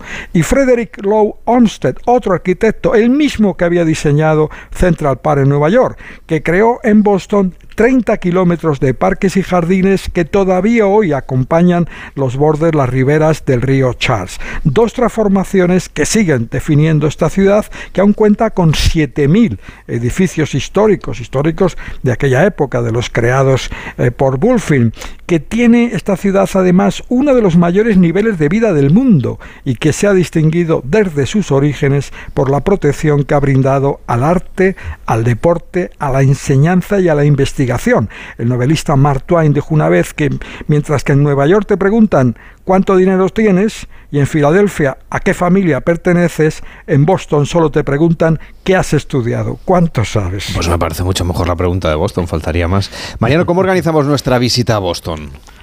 Pues yo creo, fíjate que hay que dedicar por lo menos tres días. El primero lo podemos ocupar con un recorrido por el centro histórico. Es muy fácil, quizás sea la ciudad donde más fácil sea recorrer el centro histórico. ¿Por qué? Porque han creado una línea con ladrillos rojos en el suelo de las calles para definir una ruta a la que han llamado Freedom Trail, el camino de la libertad. Una ruta que comienza en el parque principal de la ciudad, el Boston Common, une 16 lugares históricos, entre ellos la casa del héroe de Paul Revere y el edificio considerado la cuna de libertad, porque ahí es donde se debatía la oposición a los ingleses, el Funnel Hall, hoy convertido en un animado mercado y además lleno siempre de atracciones, de músicos, es uno de los lugares más animados de, la ciudad. Y una ruta que concluye al otro lado del río, junto al puerto donde está anclado el US Constitution, el barco más antiguo que hay en el mundo en activo y a flote, un velero espectacular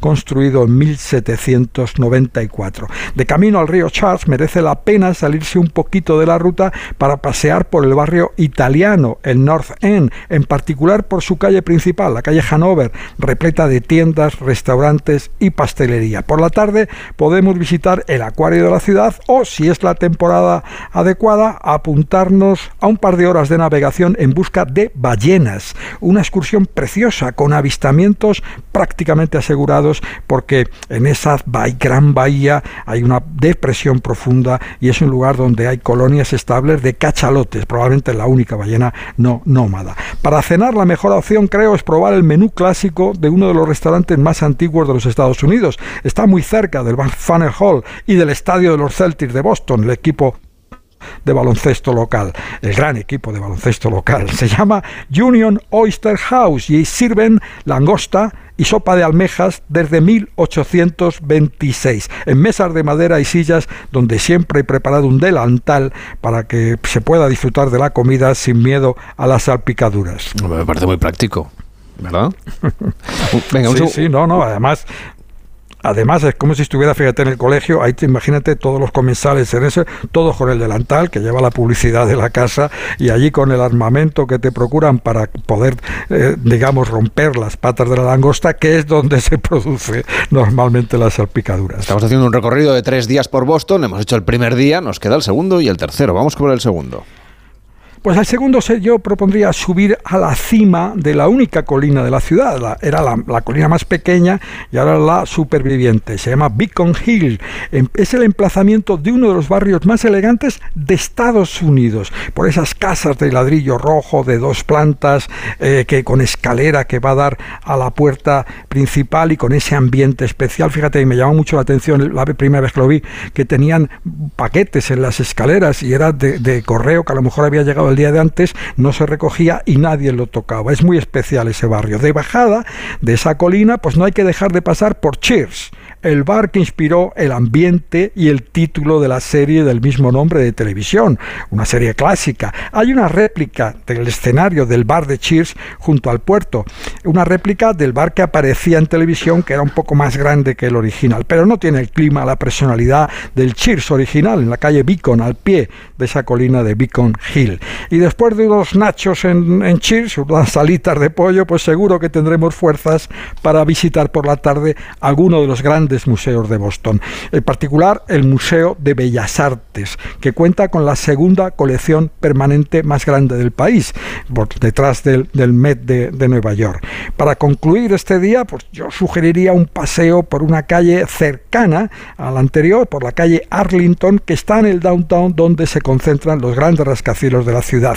En esta calle se encuentra uno de los espacios más fotografiados de Boston, la imagen de una pequeña, histórica y iglesia, la iglesia de la Trinidad, que se refleja en los cristales azules de la fachada de la imponente torre John Hancock, 241 metros de altura, la torre más alta de la ciudad, y a su lado está esa pequeña, diminuta, preciosa iglesia de la Trinidad. Y nos queda el tercer y último día, que es lo que nos propones hacer.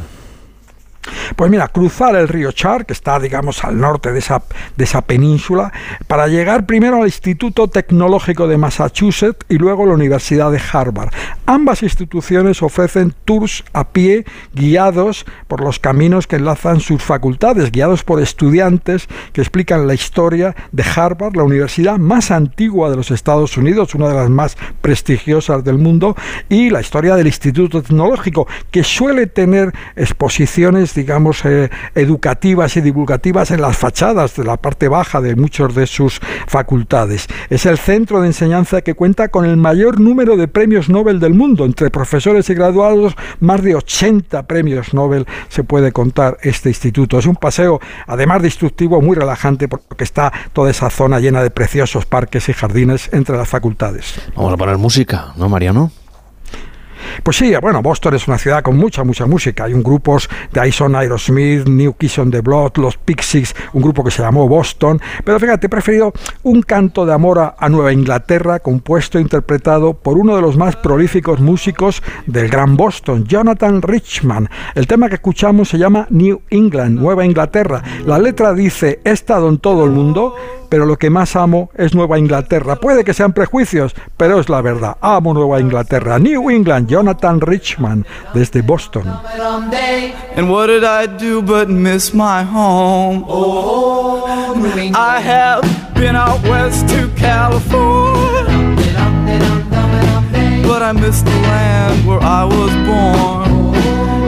I can't help it, dum de dum de dum dum dum day. Oh, New England, dum de dum de dum dum dum day. Oh, New England, right a while minute.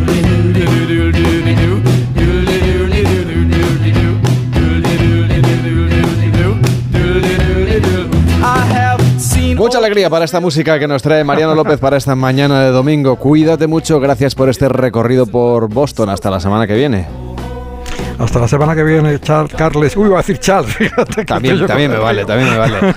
Hacemos una pausa en Gente Viajera y nos vamos al sur de Francia. En Onda Cero, Gente Viajera, Carlas Lamelo. ¿A un precio que... ¿Cómo? Las ofertas Black Friday de Costa solo tienen un efecto secundario. Te dejan sin palabras. ¡Wow! Viaja con las ofertas Black Friday desde 399 euros. Reserva tu crucero con viajes el corte inglés y consigue más ventajas. Descúbrelas en tu agencia hasta el 30 de noviembre.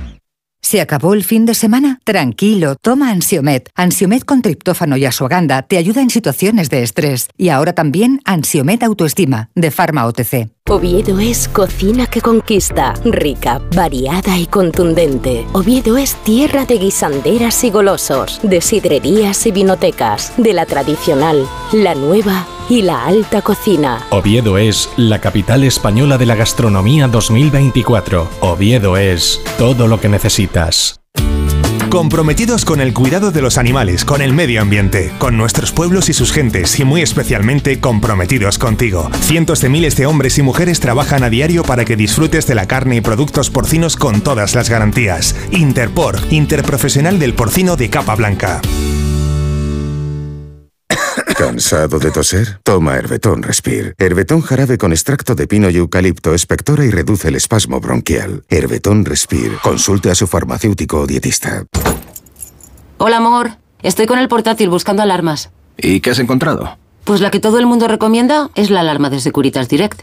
Además es la que tenemos en el trabajo. Y ahora que me fijo, veo sus placas por todo el barrio. Protege tu hogar frente a robos y ocupaciones con la alarma de Securitas Direct. Y este mes, al instalar tu alarma, te regalamos el servicio botón SOS en tu móvil para que toda tu familia esté protegida ante cualquier emergencia. Llama ahora al 900-272-272. Antes no podía ni moverme, que si la espalda, las rodillas. Desde que tomo Flexium soy otra. Flexium contiene manganeso que ayuda a mantener mis huesos y eso con los años se nota. Flexium de Pharma OTC.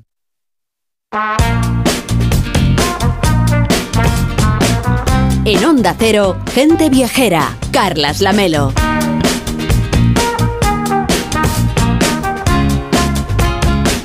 El sur de Francia es un destino que tenemos muy cerquita. A la belleza de sus paisajes y de su rica oferta gastronómica se le suma ahora otros alicientes, como la posibilidad de explorar algunas páginas recientes de nuestra historia que quizá no conozcamos a fondo. Vamos a recorrer el sur de Francia con Pablo Mérida, que acaba de llegar de un viaje por la historia de la retirada. Eh, sí, en efecto, Carles, así se llama al éxodo masivo de españoles a Francia que provocó la guerra civil. Eh, en concreto tuvo lugar entre el 28 de enero y el 13 de febrero de 1939, tras la caída de Barcelona en manos de las tropas nacionalistas del general Franco. Para comprender mejor lo que ocurrió, eh, fui a visitar el memorial del campo de Argelès-sur-Mer en el departamento de Pirineos Orientales y aquí me encontré con Olga. Aquí se esperaban a refugiados, pero no tantos. Lo que pasa es que muy poco tiempo, entre finales de enero del 39 y el mes de febrero, van a ser unas 500.000 personas, casi medio millón, que pasan la frontera entre Andorra y la costa mediterránea, o sea, lo que es casi exclusivamente la zona aquí de los Pirineos Orientales, que en aquel momento cuentan con una población de 240.000 personas y llegan casi 500.000 y van a estar internadas en campos, algunos recibiendo la operación de camp de concentración, campo de concentración. Es el caso en Argelés, que se considera ser el primero de estos campos en abrir. Cuando te asomas a las playas de Argelés eh, no das crédito a lo que debió ser aquello, porque hoy es un lugar maravilloso que ofrece unas vistas increíbles de los Pirineos cayendo al, mar Mediterráneo. Eh, cuesta entender por qué se llevaron allí a los exiliados, eh, nos lo explica Olga también. La gente suele pensar que es por estar cerca de la frontera, pero no. Por aquí todo es zona fronteriza. En realidad interviene un elemento geológico es el primer lugar donde hay una playa al pasar la frontera. Antes de Argeles es la costa rocosa, aquí empieza la costa de arena y una playa pues significa un espacio grande, despejado, llano, donde es fácil llevar a miles, miles, miles, miles y miles de, de personas. Más o menos tiradas en la playa, no hay nada, el mar, la arena, alambres de espinos porque los encierran familias separadas, mujeres, niños, mayores, heridos, iban cavando hoyos en la arena para protegerse del frío. Era el invierno. Y fue el invierno del 39, uno de los más fríos del siglo, con temperaturas de 10-12 bajo cero. Y además hay, hay una ruta, ¿no, Pablo, por ahí? Sí, sí, hay una ruta eh, más o menos oficial, pero tú también puedes ir, eh, como si dijéramos, recorriendo puntos emblemáticos, ¿no? Eh, para ver esto que, que los exiliados pensaban que dejaban atrás un infierno, pero se encontraron de pronto con una situación, si cabe, peor, ¿no? Pero les echaban una mano, ¿no? Tengo entendido. Bueno, hay algunos casos, mm, como suele ocurrir en estas situaciones tan duras, que, siempre te encuentras con algunas historias repletas de ternura, ¿no?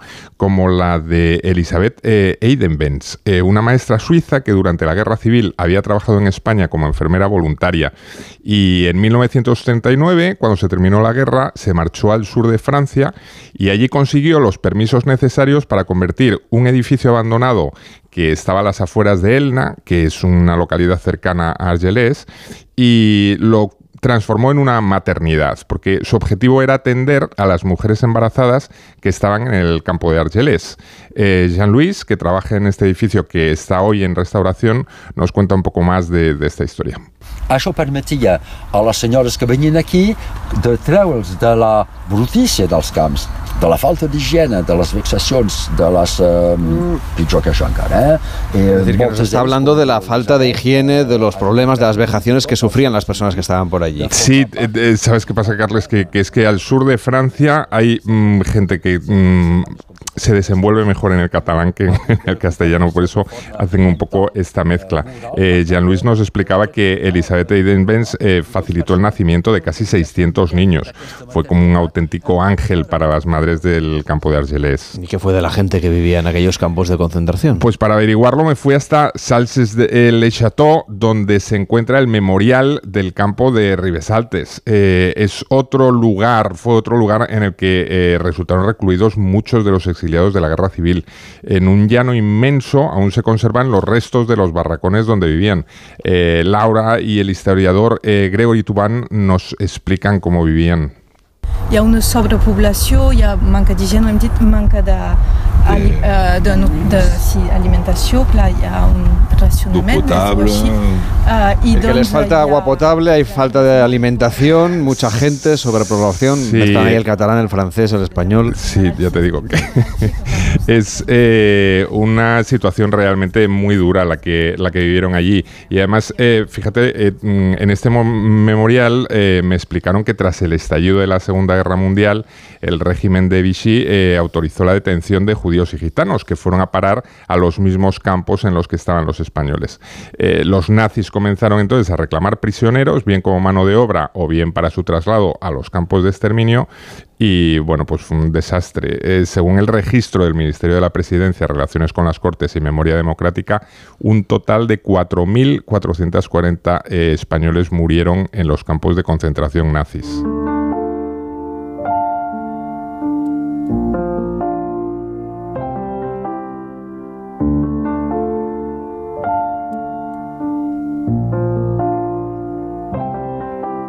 J'ai passé ma vie derrière un masque. Bueno, esta es una historia impactante, claro, que ahora podemos reseguir a través de esta ruta que se puede hacer por el sur de Francia siguiendo el camino del exilio. Sí, merece mucho la pena visitar estos memoriales para comprender bien nuestra historia reciente y evitar que se puedan repetir cosas así en el futuro. Imagino que aprovecharías, Pablo, tu estancia en los Pirineos Orientales también para comer bien, porque ahí se come realmente de manera contundente. ¿eh? Sí, la ventaja que eh, eh, si vas para allá tienes la posibilidad de alternar lo que es la visita histórica, que ya te digo, en algunos casos te deja así como un poco el corazón encogido, con, bueno, luego mm, disfrutar de los paisajes y desde luego de la gastronomía.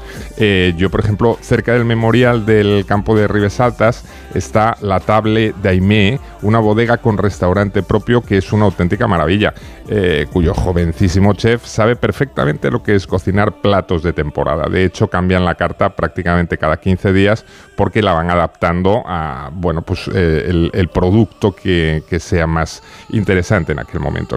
La comida es exquisita, el emplazamiento una belleza. Tampoco está nada mal en las afueras de Argelès, la Table de Valmy, un restaurante construido a las faldas del Chateau de Valmy, que te permite disfrutar de una selección de deliciosos platos mientras contemplas el mar a lo lejos. ¿Y alguna recomendación para quedarnos a dormir? Sí, yo te recomiendo el Domaine Riverac, situado en la pequeña localidad de Belesta, a unos 25 minutos de Perpiñán. Se trata de una antigua bodega construida sobre una colina que una pareja de arquitectos, Luc Richard y Karim Puringer, han remodelado con un gusto exquisito y que te permite dormir en el interior de las antiguas cubas del vino. Bueno, lo que eran antes las antiguas cubas del vino, porque ahora están reconvertidas en unas habitaciones con vistas a la montaña que son una maravilla.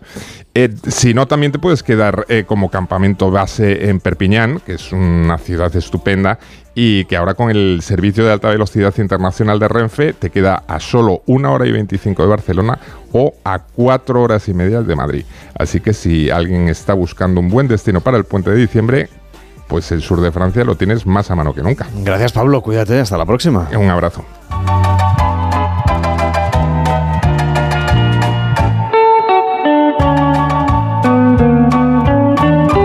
Una y media, las doce y media en Canarias, les contamos que la Confederación Española de Hoteles y Alojamientos Turísticos y la Federación Hotelera de Mallorca va a celebrar una nueva edición del Congreso Nacional de Hoteleros de España. En esta ocasión va a ser en Mallorca, que aunque parezca mentira, no habían hecho todavía ninguno.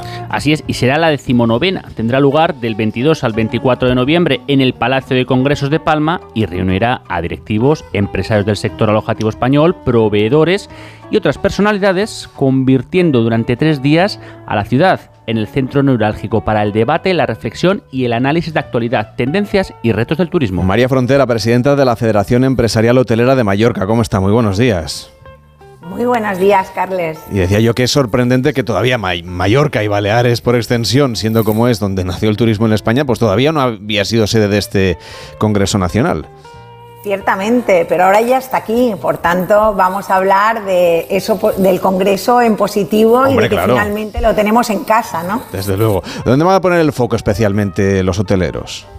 Bueno, pues yo creo que como hacemos en los foros y sobre todo, perdona, yo me, a mí me gustaría primero de todo felicitar vuestro programa, felicitarte a ti porque es en estos programas de conocimiento turístico en el que todos nos enriquecemos. Y ahora he visto a vuestros compañeros que estaban hablando del tema del sur de Francia y me ha impresionado como algo tan negativo en nuestra historia se puede por lo menos mostrar de una forma innovadora a los visitantes. Por tanto, nosotros lo que queremos es intercambiar conocimiento, generar conocimiento, buscar soluciones ante los retos en los que estamos todos metidos, que actualmente la verdad que la situación económica y geopolítica eh, pues es muy cambiante, hemos pasado unos años duros, pero bueno, tenemos que seguir muy pendientes de todo lo que está sucediendo. Y entre nosotros el objetivo de estas sesiones es este enriquecimiento.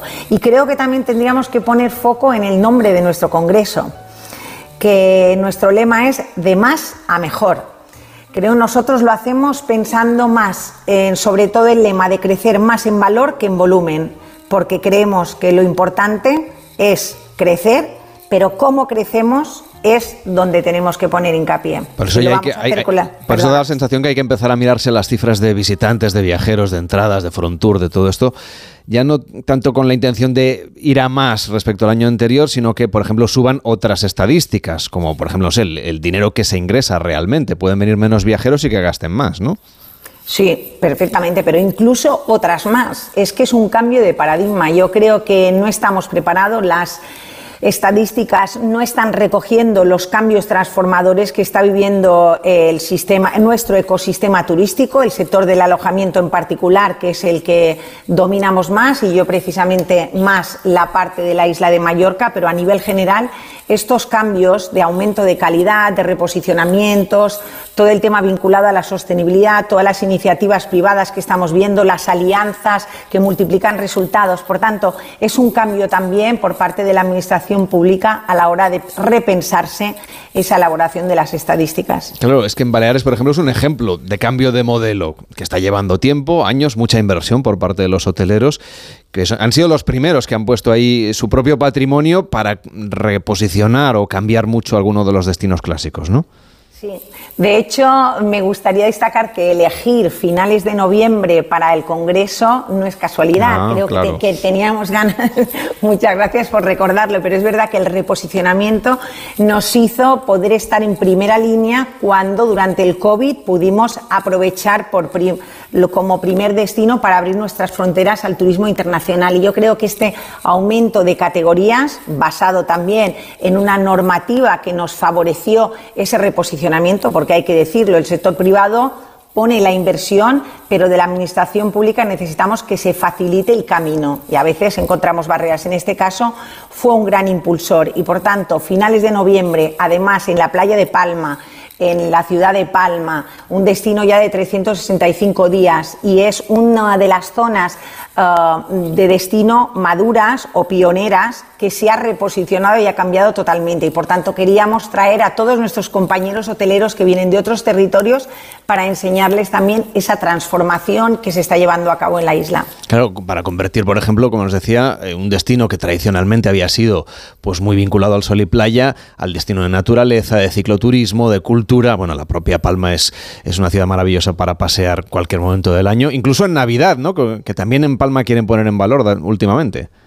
Ciertamente, es que además tenemos una sierra de Tramuntana, patrimonio mundial de la UNESCO, y además te voy a decir una cosa, estoy hablando con vosotros desde el puerto de Sóller, Guau. el día, la temperatura fantástica en las montañas, en el mar. Yo creo que también, a pesar de ser un gran reto el cambio climático, también tenemos que saber ver dentro de los desafíos las oportunidades que se generan. Entonces, Creo que, como estabas comentando, Mallorca lo tiene todo, pero nosotros lo que vamos a tratar son todas las singularidades de todos los territorios de España, porque todos los hoteleros en nuestros distintos territorios compartimos mucho denominador común, pero también tenemos eh, variables diferenciadoras para poder ¿no? después promocionarnos de una manera diferente. ¿Y cómo ven los hoteleros el año 2024? Porque ha, ha habido muchas incertidumbres en, en los últimos dos años o tres o cuatro, desde la pandemia, pero parece que más o menos vamos surfeando las olas. Yo creo que el turismo, la verdad, eh, y desde luego lo que es la, la oferta y la infraestructura, es muy resiliente. Creo que, mira, veníamos de la World Travel Market comentando que el mercado británico, a pesar de que su situación económica es más complicada y más después del Brexit, siguen priorizando el viaje por encima de todo. Por tanto, lo que tenemos que hacer todos es disfrutar el hoy, pensar y prepararnos para lo que pueda venir el mañana, pero también tengo que decirte que la incertidumbre y esta inestabilidad política que estamos viviendo no es amigo del turismo y nosotros como uno de los destinos internacionales más fuertes y el más competitivo a nivel turístico, tenemos que ir con cuidado. Por tanto, la comunicación, y en esto vosotros sois los grandes profesionales, y también en el Congreso, que compartís una mesa precisamente para poner en relevancia esa comunicación y para acentuar el turismo y el valor que tiene, pues tenemos que estar ahí preparados. El 24, por ahora, tiene muy buenas perspectivas, pero yo quiero ser realista. El tema de que la inversión haya bajado, el consumo se ve afectado y el tema económico en los bolsillos de todos los que nos movemos, nacionales e internacionales, se tiene que tener en cuenta y simplemente mejorar los temas de sostenibilidad para que todo el mundo pueda pues darle más valor a ese viaje. Tal vez un viaje más corto, ¿verdad? Ya veremos, lo iremos contando a lo largo de, de los próximos meses aquí en Gente Viajera. Esperemos que con buenas noticias. María Frontera, presidenta de la Federación Empresarial Hotelera de Mallorca y por lo tanto quien va a acoger al resto de hoteleros que van a reunirse en Palma esta próxima semana en el Congreso Nacional de Hoteleros de España. Gracias por acompañarnos y hasta la próxima. Buenos días. Muchas gracias a vosotros, un saludo.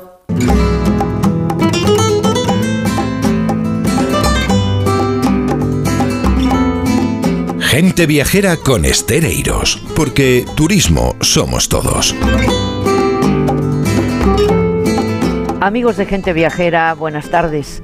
Es difícil obviar lo que está pasando en nuestra querida España, segundo destino mundial en llegada de turismo extranjero, después de los vecinos franceses. El caso es que mm, Algunos gobiernan por mayoría las comunidades autónomas y son socialistas de verdad, de toda la vida, con un montón de parados que tuvieron que poner a trabajar cada vez que han gobernado y varios millones en la hostelería. Léase restaurantes, y aquí me quedo, porque la hostelería de España, que preside el aragonés José Luis Izuel, saca pecho, sacó pecho y animó en el edificio de Caixa Bank en Madrid el pasado 7 de este mes, a la vez que felicitaba a tres generaciones, tres generaciones de trabajadores. Bueno, a que siguieran trabajando. Tampoco, señor Izuel, que quiere que le diga. Eso es lo que han hecho. Porque, claro, mm, desde entonces que ellos han empezado ha llovido mucho. Y esos nietos que trabajan ahora, hijos primero y luego los nietos, la mayoría desde casa, algunos tienen dos carreras y están pegados al ordenador muchas horas, 12 horas por lo menos. Y son también aquellos que han actualizado los bares de antaño, adaptándolos a la demanda de esas generaciones a las que van poniendo nombre aquellos politiquillos de pega que no solo no trabajan, porque han jugado a la política sin ideales, salvo los suyos, claro. Qué equivocación, ya que, aunque ahora vistan de marca y vayan cada día a la peluquería a ordenar los cuatro pelos y viajen en coche oficial y en aviones que pertenecen a los españoles, y ellos no se van a quedar eternamente en los marcos legales de una nación que por sufrir ya sufrió bastante en otra época. Por favor. El señor Uciel pletórico los animó a seguir trabajando, como les decía. Pues claro, porque ayudas han tenido pocas o ningunas.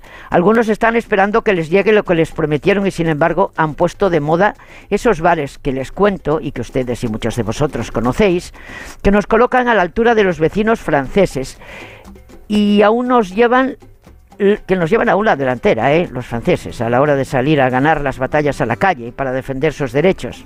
Lo digo porque conozco el país.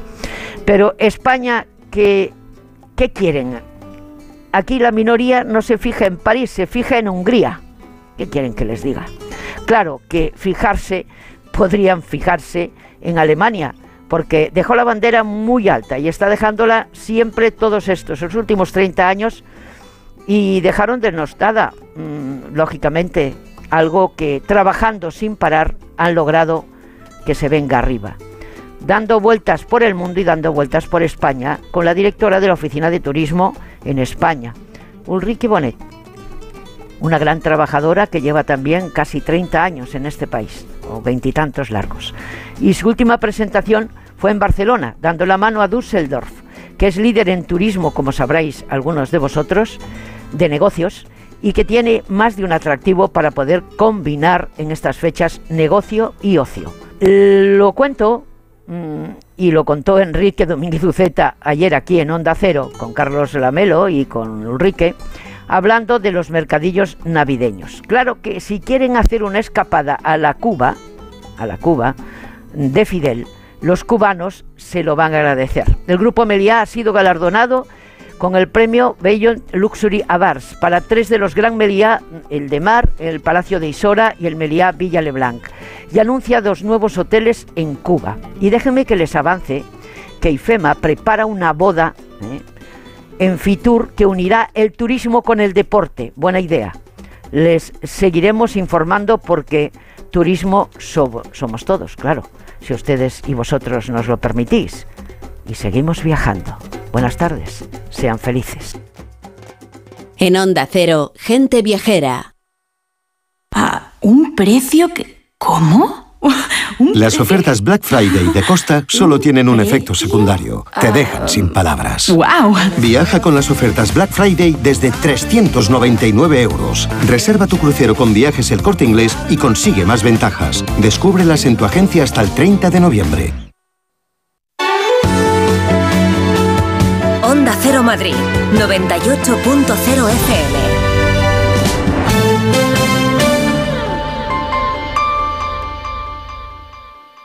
En la Comunidad de Madrid tenemos un compromiso. Erradicar la violencia contra la mujer. Servicios de atención psicológica, profesionales de asistencia jurídica, recursos de atención social, atención a los menores, forman una amplia red de recursos con la que contamos para atender a todas las mujeres que sufren violencia. Pacto de Estado contra la Violencia de Género. Ministerio de Igualdad, Comunidad de Madrid. Hay emociones tan intensas e indescriptibles que teníamos que ponerles nombre. Son las emociones de los clientes de Gilmar, como el compromiso. Sensación de compromiso al contar con Gilmar durante todo el proceso de compra de tu casa. Descubre más en emocionariogilmar.es. Gilmar, de toda la vida, un lujo. El Servicio 012 de Información y Atención al Ciudadano de la Comunidad de Madrid ofrece servicios como el 012 Apoyo a la Maternidad, que presta ayuda a mujeres embarazadas y familias, el 012 a tu lado, de apoyo psicológico ante momento de soledad o crisis, y el 012 Mujer, dirigido a mujeres víctimas de violencia. Servicio 012, un número para todo y para todos. Comunidad de Madrid. Operación Stock Fuera en Ocasión Plus. Más de 8.000 coches con descuento y ahorro de hasta 6.000 euros. Liquidación de stock a precios imbatibles. Solo dos semanas. Corre y aprovecha esta oportunidad única. Ocasión Plus. 15 centros en Madrid, nuevas tiendas en Fuenlabrada, Arganda y Torrejón. Localiza tu centro más cercano en ocasiónplus.com. Abierto sábados y domingos. Onda Cero Madrid 98.0 FM. El único museo Picasso del mundo situado en un destino rural y rodeado de murallas medievales en Buitrago del Lozoya. La rica gastronomía tradicional de Patones de Arriba, un pueblo de cuento. El bosque finlandés, el monasterio de Santa María del Paular y el chocolate artesanal. Imposible contarte en tan poco tiempo todo lo que puedes descubrir en las villas de Madrid. El mejor estilo de vida del mundo. Comunidad de Madrid. Este domingo, gran tarde de deporte en Radio Estadio. La selección española cierra la fase de clasificación para la Eurocopa y busca una victoria con buen juego para la fiesta final en Valladolid. España-Georgia. Cinco partidos de segunda división completan el menú del fútbol. Además, desde Turín la gran final de la Copa de Maestros de Tenis. Desde Qatar, la penúltima carrera de MotoGP con el título en juego, la Liga ACB de baloncesto y el resumen del Gran Premio de Las Vegas de Fórmula 1. Este domingo desde las 4 de la tarde, todo el deporte te espera en Radio Estadio con Edu García. Te mereces esta radio. Onda Cero, tu radio.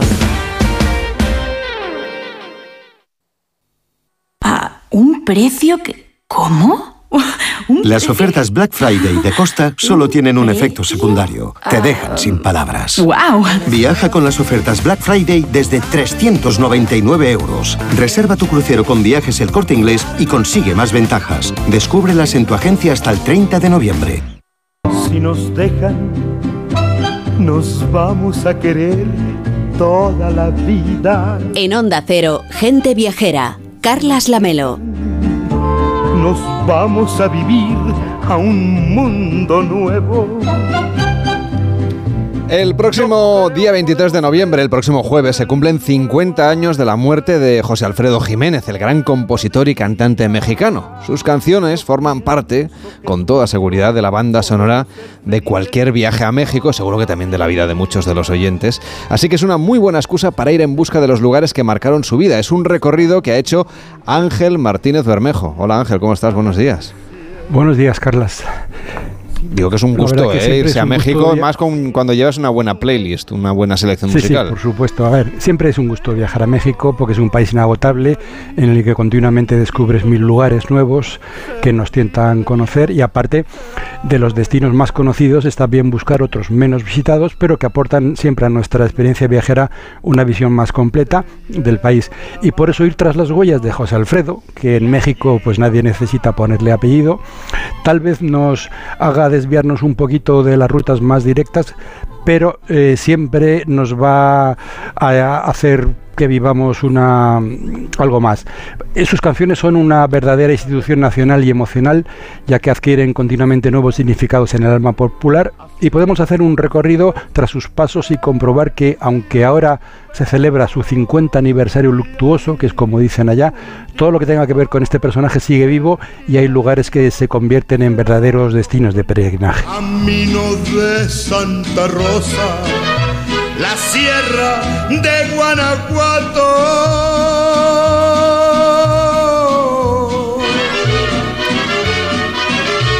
Allí nomás tras Lomita se ve Dolores Hidalgo. Pues por ahí empezamos, ¿no? Ángel. Pues sí, pues por su pueblo adorado, por Dolores Hidalgo, que es donde nació.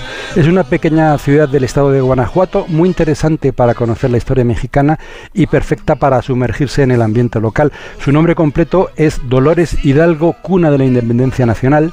Así que vamos, además de seguir los pasos de José Alfredo, vamos a, a ver y conocer mucho. Hay que recordar que el llamado Grito de Dolores, que es considerado el acto que dio origen a la Guerra de Independencia de México tuvo lugar ahí en, la madrugada del 16 de septiembre de 1810 y por eso esta fecha se celebra cada año como el Día de la Independencia y es la principal fiesta cívica del calendario mexicano. Tenemos ahí que dirigirnos a la plaza principal, que es un espacio amplio, rodeado de edificios interesantes y siempre con buen ambiente. La parte central es un jardín que atrae a los vecinos a lo largo del día y está presidido por la estatua de Miguel Hidalgo. De uno de esos árboles es una cosa curiosa, se afirma que es un retoño del llamado árbol de la noche triste, bajo el que Hernán Cortés lloró cuando sus hombres fueron expulsados de Tenochtitlán en 1520. En la plaza destaca la parroquia de Nuestra Señora de Dolores, por supuesto que es también conocida como la Iglesia del Grito, con unas torres excepcionalmente altas que dominan toda la población. La campana que hizo sonar el cura Hidalgo para llamar a la rebelión se encuentra en la actualidad en el Palacio Nacional de Ciudad de México, por lo que la que suena ahora en el campanario es una réplica. En el interior hay varias muestras de arte barroco religioso. Así que la búsqueda de José Alfredo nos lleva a descubrir en realidad la historia de México, Ángel. Pues sí, junto a la iglesia se encuentra el Museo Bicentenario 1810-2010, pero para informarse sobre todo el proceso de la independencia, lo mejor es dirigirse al Museo de la Independencia Nacional. Ahí se ve claramente que esta no fue solo el resultado de las conspiraciones criollas, sino también de muchas rebeliones indígenas anteriores. En la plaza también se encuentra la casa de visitas que es una mansión de estilo plateresco con una fachada muy elaborada. En 1810 era la vivienda de las autoridades españolas y ahora acoge al presidente de la República cuando visita a Dolores Hidalgo para celebrar la fiesta nacional. Esta visita suele hacerse durante el quinto año de su ejercicio presidencial que dura seis años. Otro lugar importante para la historia es el Museo Casa Hidalgo, donde vivía el protagonista principal del grito en los años previos y hay que recordar que su apellido forma parte actualmente del nombre de la ciudad. Bueno, pues seguro que un viaje a Dolores Hidalgo nos permite sumergirnos en el ambiente local de esta pequeña ciudad provinciana de México que además tiene tanta historia. Sí, bueno, pasear por las calles, curiosear en los comercios, sentarse en la plaza y ver el trajín diario de los vendedores de globos y los limpiabotas, comer unos tacos en un restaurante de la zona, ver los tenderetes que venden máscaras de lucha libre mexicana, todo forma un conjunto de sensaciones que nos permiten conocer y disfrutar de nuestro viaje. En cualquier lugar siempre hay detalles únicos o menos frecuentes, pero que sí definen el ambiente de, del lugar. En, aquí en Dolores Hidalgo podemos recomendar dos. Uno es comer un guacamayo. Me diréis, ¿qué es eso? Pues es un bocadillo de chicharrón. Y luego hay que tomarse un helado en la plaza con algunos, en alguno de los puestos que tienen más variedad que vamos a encontrar en todo el viaje a México. Es la ocasión de probar sabores como el zapote o la guanábana, además de elote, mole o incluso tequila. También abundan los de cactáceas como la borrachita, el garambullo y la tuna. Cuando te hablen de amor y de ilusiones. Y te ofrezcan un sol y un cielo entero. Si te acuerdas de mí, no me menciones, porque vas a sentir amor del bueno. Pero claro, Ángel, Dolores Hidalgo, este lugar en el que estamos recorriendo México, hoy siguiendo la historia de José Alfredo, ahí está todo lo relacionado con el cantautor. Danos alguna pista de su legado, de lo que podemos conocer por ahí. Hay gran parte de la ciudad gira alrededor de, su, de su figura. Bueno, por supuesto, lo primero es visitar la Casa Museo José Alfredo Jiménez, en donde se revisa su vida y su obra está en su casa natal, que por cierto está muy muy muy cerquita de la, de la plaza, un par de cuadras. Aquí hay material de todo tipo, hay fotos, hay objetos personales, hay un cancionero interactivo. Eh, aquí los fanáticos disfrutamos como, como locos. También hay una tienda con recuerdos y maravillas pues para todos los apetecidos del compositor. Si hemos ido a la casa, a la casa natal, también toca en este recorrido ir al Panteón Municipal, donde su tumba recibe centenares de visitantes cada día e incluso no es raro que haya algún mariachi interpretando algunas de las 119 canciones cuyo título aparece escrito en su, en su monumento funerario, que por cierto tiene forma de sombrero charro y de zárape multicolor. Pero bueno, no queremos acabar aquí, así que podemos iniciar un recorrido por las cantinas para conocer las que frecuentaba cuando volvía por aquí. Hay tres a las que se va en peregrinación, que se llaman El Incendio, El Faro y La Hiedra. ¿Y, este aniversario se va a conmemorar de alguna manera? Bueno, se conmemora todos los años, así que estos días, el 22 al 26 de noviembre, pues es, como digo, como todos los años, se celebra el Festival Internacional José Alfredo Jiménez, con más de 50 actos que incluyen presentaciones, cortometrajes y sobre todo mucha música para recordarlo. Tómate esta botella conmigo y en el último trago nos vamos. Quiero ver a qué sabe tu olvido poner en mis ojos tus manos. Esta noche no voy a rogarte, esta noche te vas de de veras. Qué difícil tener que dejarte sin que sienta que ya no me quieras. Nada me han enseñado los años siempre caigo en los mismos errores. Otra vez a brindar con extraños y a llorar por los mismos dolores. Llega el momento, Ángel. Estamos haciendo este recorrido y en gente viajera por la vida y los lugares de José Alfredo. Llega el momento del último trago. Bueno, y podemos irnos ya a tomarlo a Ciudad de México. A ver, una búsqueda de profesional, de fanático profesional, debería llevarnos a la cantina Salón París en Santa María la Ribera, en Cuauhtémoc, donde José Alfredo inició su carrera. Es un local que está lleno de fotos, de recuerdos y homenajes y donde, bueno, se va a comer, a beber y a escuchar música. Aquí hizo sus primeras actuaciones y aquí sentimos que sus canciones son un complemento emocional a la experiencia de la cantina y muchas de estas canciones nacieron mientras él tomaba y cantaba aquí. Se dice que cuando él tenía una idea, cuando oía una historia, cuando veía una situación interesante, tomaba notas en una servilleta y luego trabajaba sobre ello en su casa. O sea, no está en el centro de, México, pero bueno, tampoco está muy lejos de, de la zona del Zócalo o de la Alameda, así que es posible ir sin problema. Aunque, bueno, evidentemente en Ciudad de México sí o sí hay que ir sin duda a la Plaza Garibaldi, que es un lugar excepcional, lleno de cantinas y donde siempre hay varios mariachis esperando clientes. Tú llegas a la plaza, hablas con los mariachis y pides que te canten una canción o varias. Se acuerda el precio y ya está. Este servicio lo piden pues las familias para que le canten a la abuela, el novio para la novia y la plaza pues adquiere una atmósfera maravillosa. Uno de los laterales está ocupado por el Museo del Tequila y del Mezcal y allí seguimos profundizando en la identidad de la, y la cultura tradicional mexicana y por supuesto José Alfredo aparece en un mural gigante en este museo. Una vez ya bien servido, voy al rumbo del Tenampa. Y me agarro a mi mariachi y a cantar con todo el alma. ¿Y hay alguna cantina especial que nos pueda recomendar Ángel? Bueno, pues esta es la que cantaba José Alfredo. Está en la Plaza Garibaldi.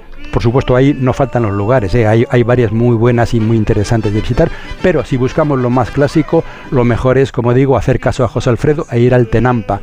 Es uno de estos bares clásicos mexicanos con un salón inmenso, decenas de mesas y camareros, buena comida y bebida y mejor música. Este es el que aparece en las películas de Jorge Negrete y Pedro Infante y donde José Alfredo se dice que se corrió su última juerga con Chabela Vargas durante tres días seguidos. Por supuesto, no es necesario mantener ese nivel para disfrutar de uno de los aspectos más emocionantes y divertidos de la cultura mexicana. Voy al rumbo del Tenampa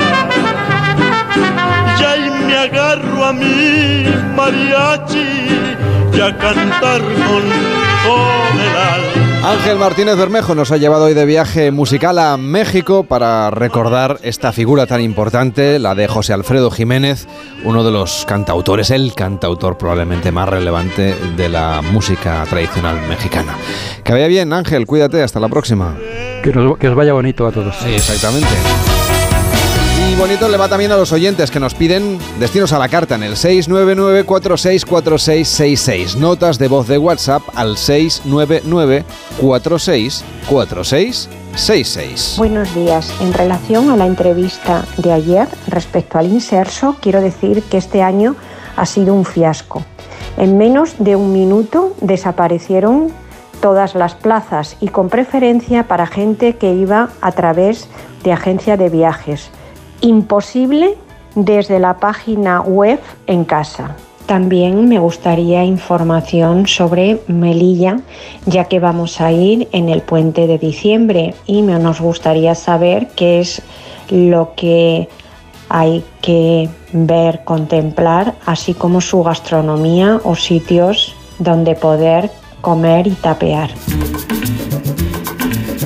Pues la próxima semana le damos respuesta, una ruta por Melilla aquí en Gente Viajera. 699464666. Y tomamos nota de la crítica que nos constaba y por eso también justamente ayer hicimos la entrevista para saber en qué punto se encontraba el programa de Inserso de este año. Llega Juan Diego Guerrero para contarnos lo que sucede en el mundo.